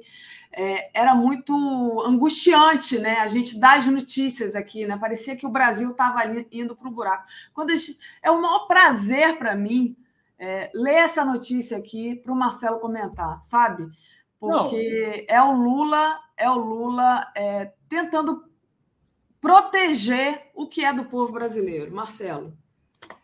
Mais uma vez, Daphne, eu vou repetir, é o que nós defendemos. Agora, essa vai ser uma questão muito polêmica nesse governo, da frente, porque o nosso entendimento, nosso, e aí eu incluo você e todo o 247, é de um Estado forte. O entendimento de pessoas como Simone Tebet e talvez até o Geraldo Alckmin é de que esse Estado não seja tão forte. Embora eles reconheçam que há determinados setores que é necessário a presença do Estado. Mas eu talvez acho que Simone Tebet deverá defender a, a privatização do Correio, como muitos defendem da Petrobras. É... Esta questão vai ser a queda de braço. Mas a decisão do Lula não é novidade. Ele anunciou isso. Ele anunciou, inclusive, para quem estava comprando a Eletrobras ou quem comprando a BR Distribuidora. Cuidado que nós vamos rever isso. acho que tem que rever da maneira como foi feita, porque eu acho que tudo foi feito muito assodadamente. E aí devem ter brechas para ser, serem refeitas algumas dessas privatizações. Precisamos ver, inclusive, a questão do preço realmente pago e a forma como pagaram, porque algumas devem ter dado tremendo prejuízo à nação. É verdade, Marcelo. Deixa eu responder aqui a Maria Carmen, que pediu um e-mail para me mandar um, texto. Pode mandar no meu nome, olha, Daphne com F mudo, arroba brasil247.com.br. Daphne, arroba brasil247.com.br, tá, é, Maria Carmen? É, a respeito de um Estado forte, né? O ministro, foi uma notícia que eu dei aqui logo que eu entrei, né? O ministro de Minas e Energia, Alexandre Silveira, promete investimento em refinarias e nova política de preço da Petrobras. Então, mais uma vez, mais uma notícia aí reforçando é, essa questão da volta do Estado mais forte, né, Marcelo? Sim. Essa vai ser um debate que vai se estender durante todo o governo. Um jogo de pressão, principalmente da mídia tradicional a mídia tradicional vai defender a privatização. Estadão e Globo já fazem isso declaradamente. E a Folha, daqui a pouco, também. Não vai demorar muito, se é que já não está fazendo. Sim. Então, na verdade, é esse o papel que nós da mídia independente, nós da mídia virtual, temos que fazer. Defender intransigentemente esta política do Estado ser o comandante de áreas essenciais para o desenvolvimento da nação. Maravilha. Marcelo, sair, eu vou na posse. Vai, fala. Não, eu só queria passar aqui um último, última ah. matéria do Lula chegando lá ao velório do Pelé, rapidinho. Então, então é essa matéria aqui, olha. Lula comparece à Vila Belmiro, já está na nossa home, né, para prestar última homenagem ao rei Pelé. Então, tem a matéria e aqui embaixo tem o vídeo, tá? Mostra o vídeo. Então, deixa eu tirar aqui o som, porque eu não sei de onde que é essa, essa imagem, mas está aqui, é rapidinho. Eu vou tirar, porque, na verdade, a gente não pode mostrar vídeo aqui, eu só mostrei rapidamente, para vocês saberem que tem essa matéria, porque às vezes a imagem é de outra, outra emissora e isso derruba a nossa live. É, só a última mensagem aqui. Euclides Novaes, Auler, Pelé deveria ser embalsamado, como Lene, diz aqui o Euclides. Bom. Vai, Marcelo, se despede aí que eu vou ler a. Porto, eu vou continuar. Porto de Santos vai se transformar em Porto Pelé, segundo ah, o ministro falou ontem para gente, o ministro Campos, tá? Márcio Campos, né? É. Então é isso. Eu vou me despedir de vocês, porque eu vou para algumas postes ainda hoje. Vai lá, e aqui o dia ainda está corrido. O dia está corrido. Eu devo dar uma entrada no giro com a Daphne e à noite no Boa Noite. Valeu. Um grande abraço para vocês da comunidade, um bom dia, uma boa terça-feira. Eu até estou perdido no espaço. É terça hoje, né? Hoje é, é terça. Porra, não tem mais sábado e domingo, né, Marcelo? É, tá tudo emendado. Tá bom? Beijo. Grande abraço para todo mundo. Tchau. Valeu, Marcelo. O Beto está aqui falando, puxa a orelha da Mari Lula Segatti. A Mari está sempre aqui, está dizendo que vai nos abandonar. Não nos abandone, Mari. Vamos lá. E a Dalvanice está mandando um tchau aqui para o Auler. Regina aqui não disse que eu não li é, o, o superchat dela. Verdade, Regina, vi aqui, comi essa mosca, você me perdoe, não acontecerá mais. Às vezes a gente se perde aqui é, na rapidez da. Enfim, do, do acontecimento da notícia. Então, ela diz assim: deveríamos ter restrição de reeleição para o legislativo. Lá que tem dinastias se perpetuando. Realmente, Regina, concordo com você. Achei muito interessante seu comentário e vou mandar para o Auler, tá? Não vai ficar não vai ficar assim, não. Vou mandar para o Auler. É, gente, queria é, agradecer a presença de todos vocês e dizer o que, que vai rolar daqui a pouquinho na TV 247. Então, às 10 horas a gente tem a Helena e o Mário Vitor. O Brasil recomeça. Às 11 horas tem o Giro das 11. o fim dos acampamentos golpistas, com Fernanda Melchiona e convidados. Ih, vai ser legal demais esse programa. Às 13 horas, sem anistia, prisão de Jair já estaria nas mãos de Moraes, com Carlito Neto e Fernando Horta, podcast do Conde. Às 14 horas, Flávio Dino promete solucionar o caso Marielle. Às 15 horas, tem o Fernando Horta novamente, os primeiros passos do governo Lula. Às 16 horas, Estado de Direito, revogaço de Lula derruba medidas de Bolsonaro. 17 horas, Távola de fim de tarde. 18 horas, Léo Quadrado. 18h30, Boa Noite 247. 22 horas, o dia em 20 minutos. E 23 horas a gente tem a live do Conde.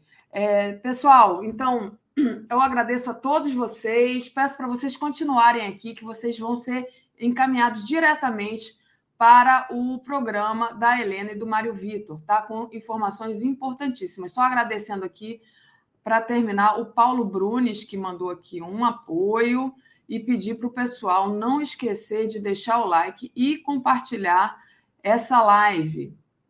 Valeu, gente. Vou finalizar aqui. Cadê a minha vinheta? Tchau.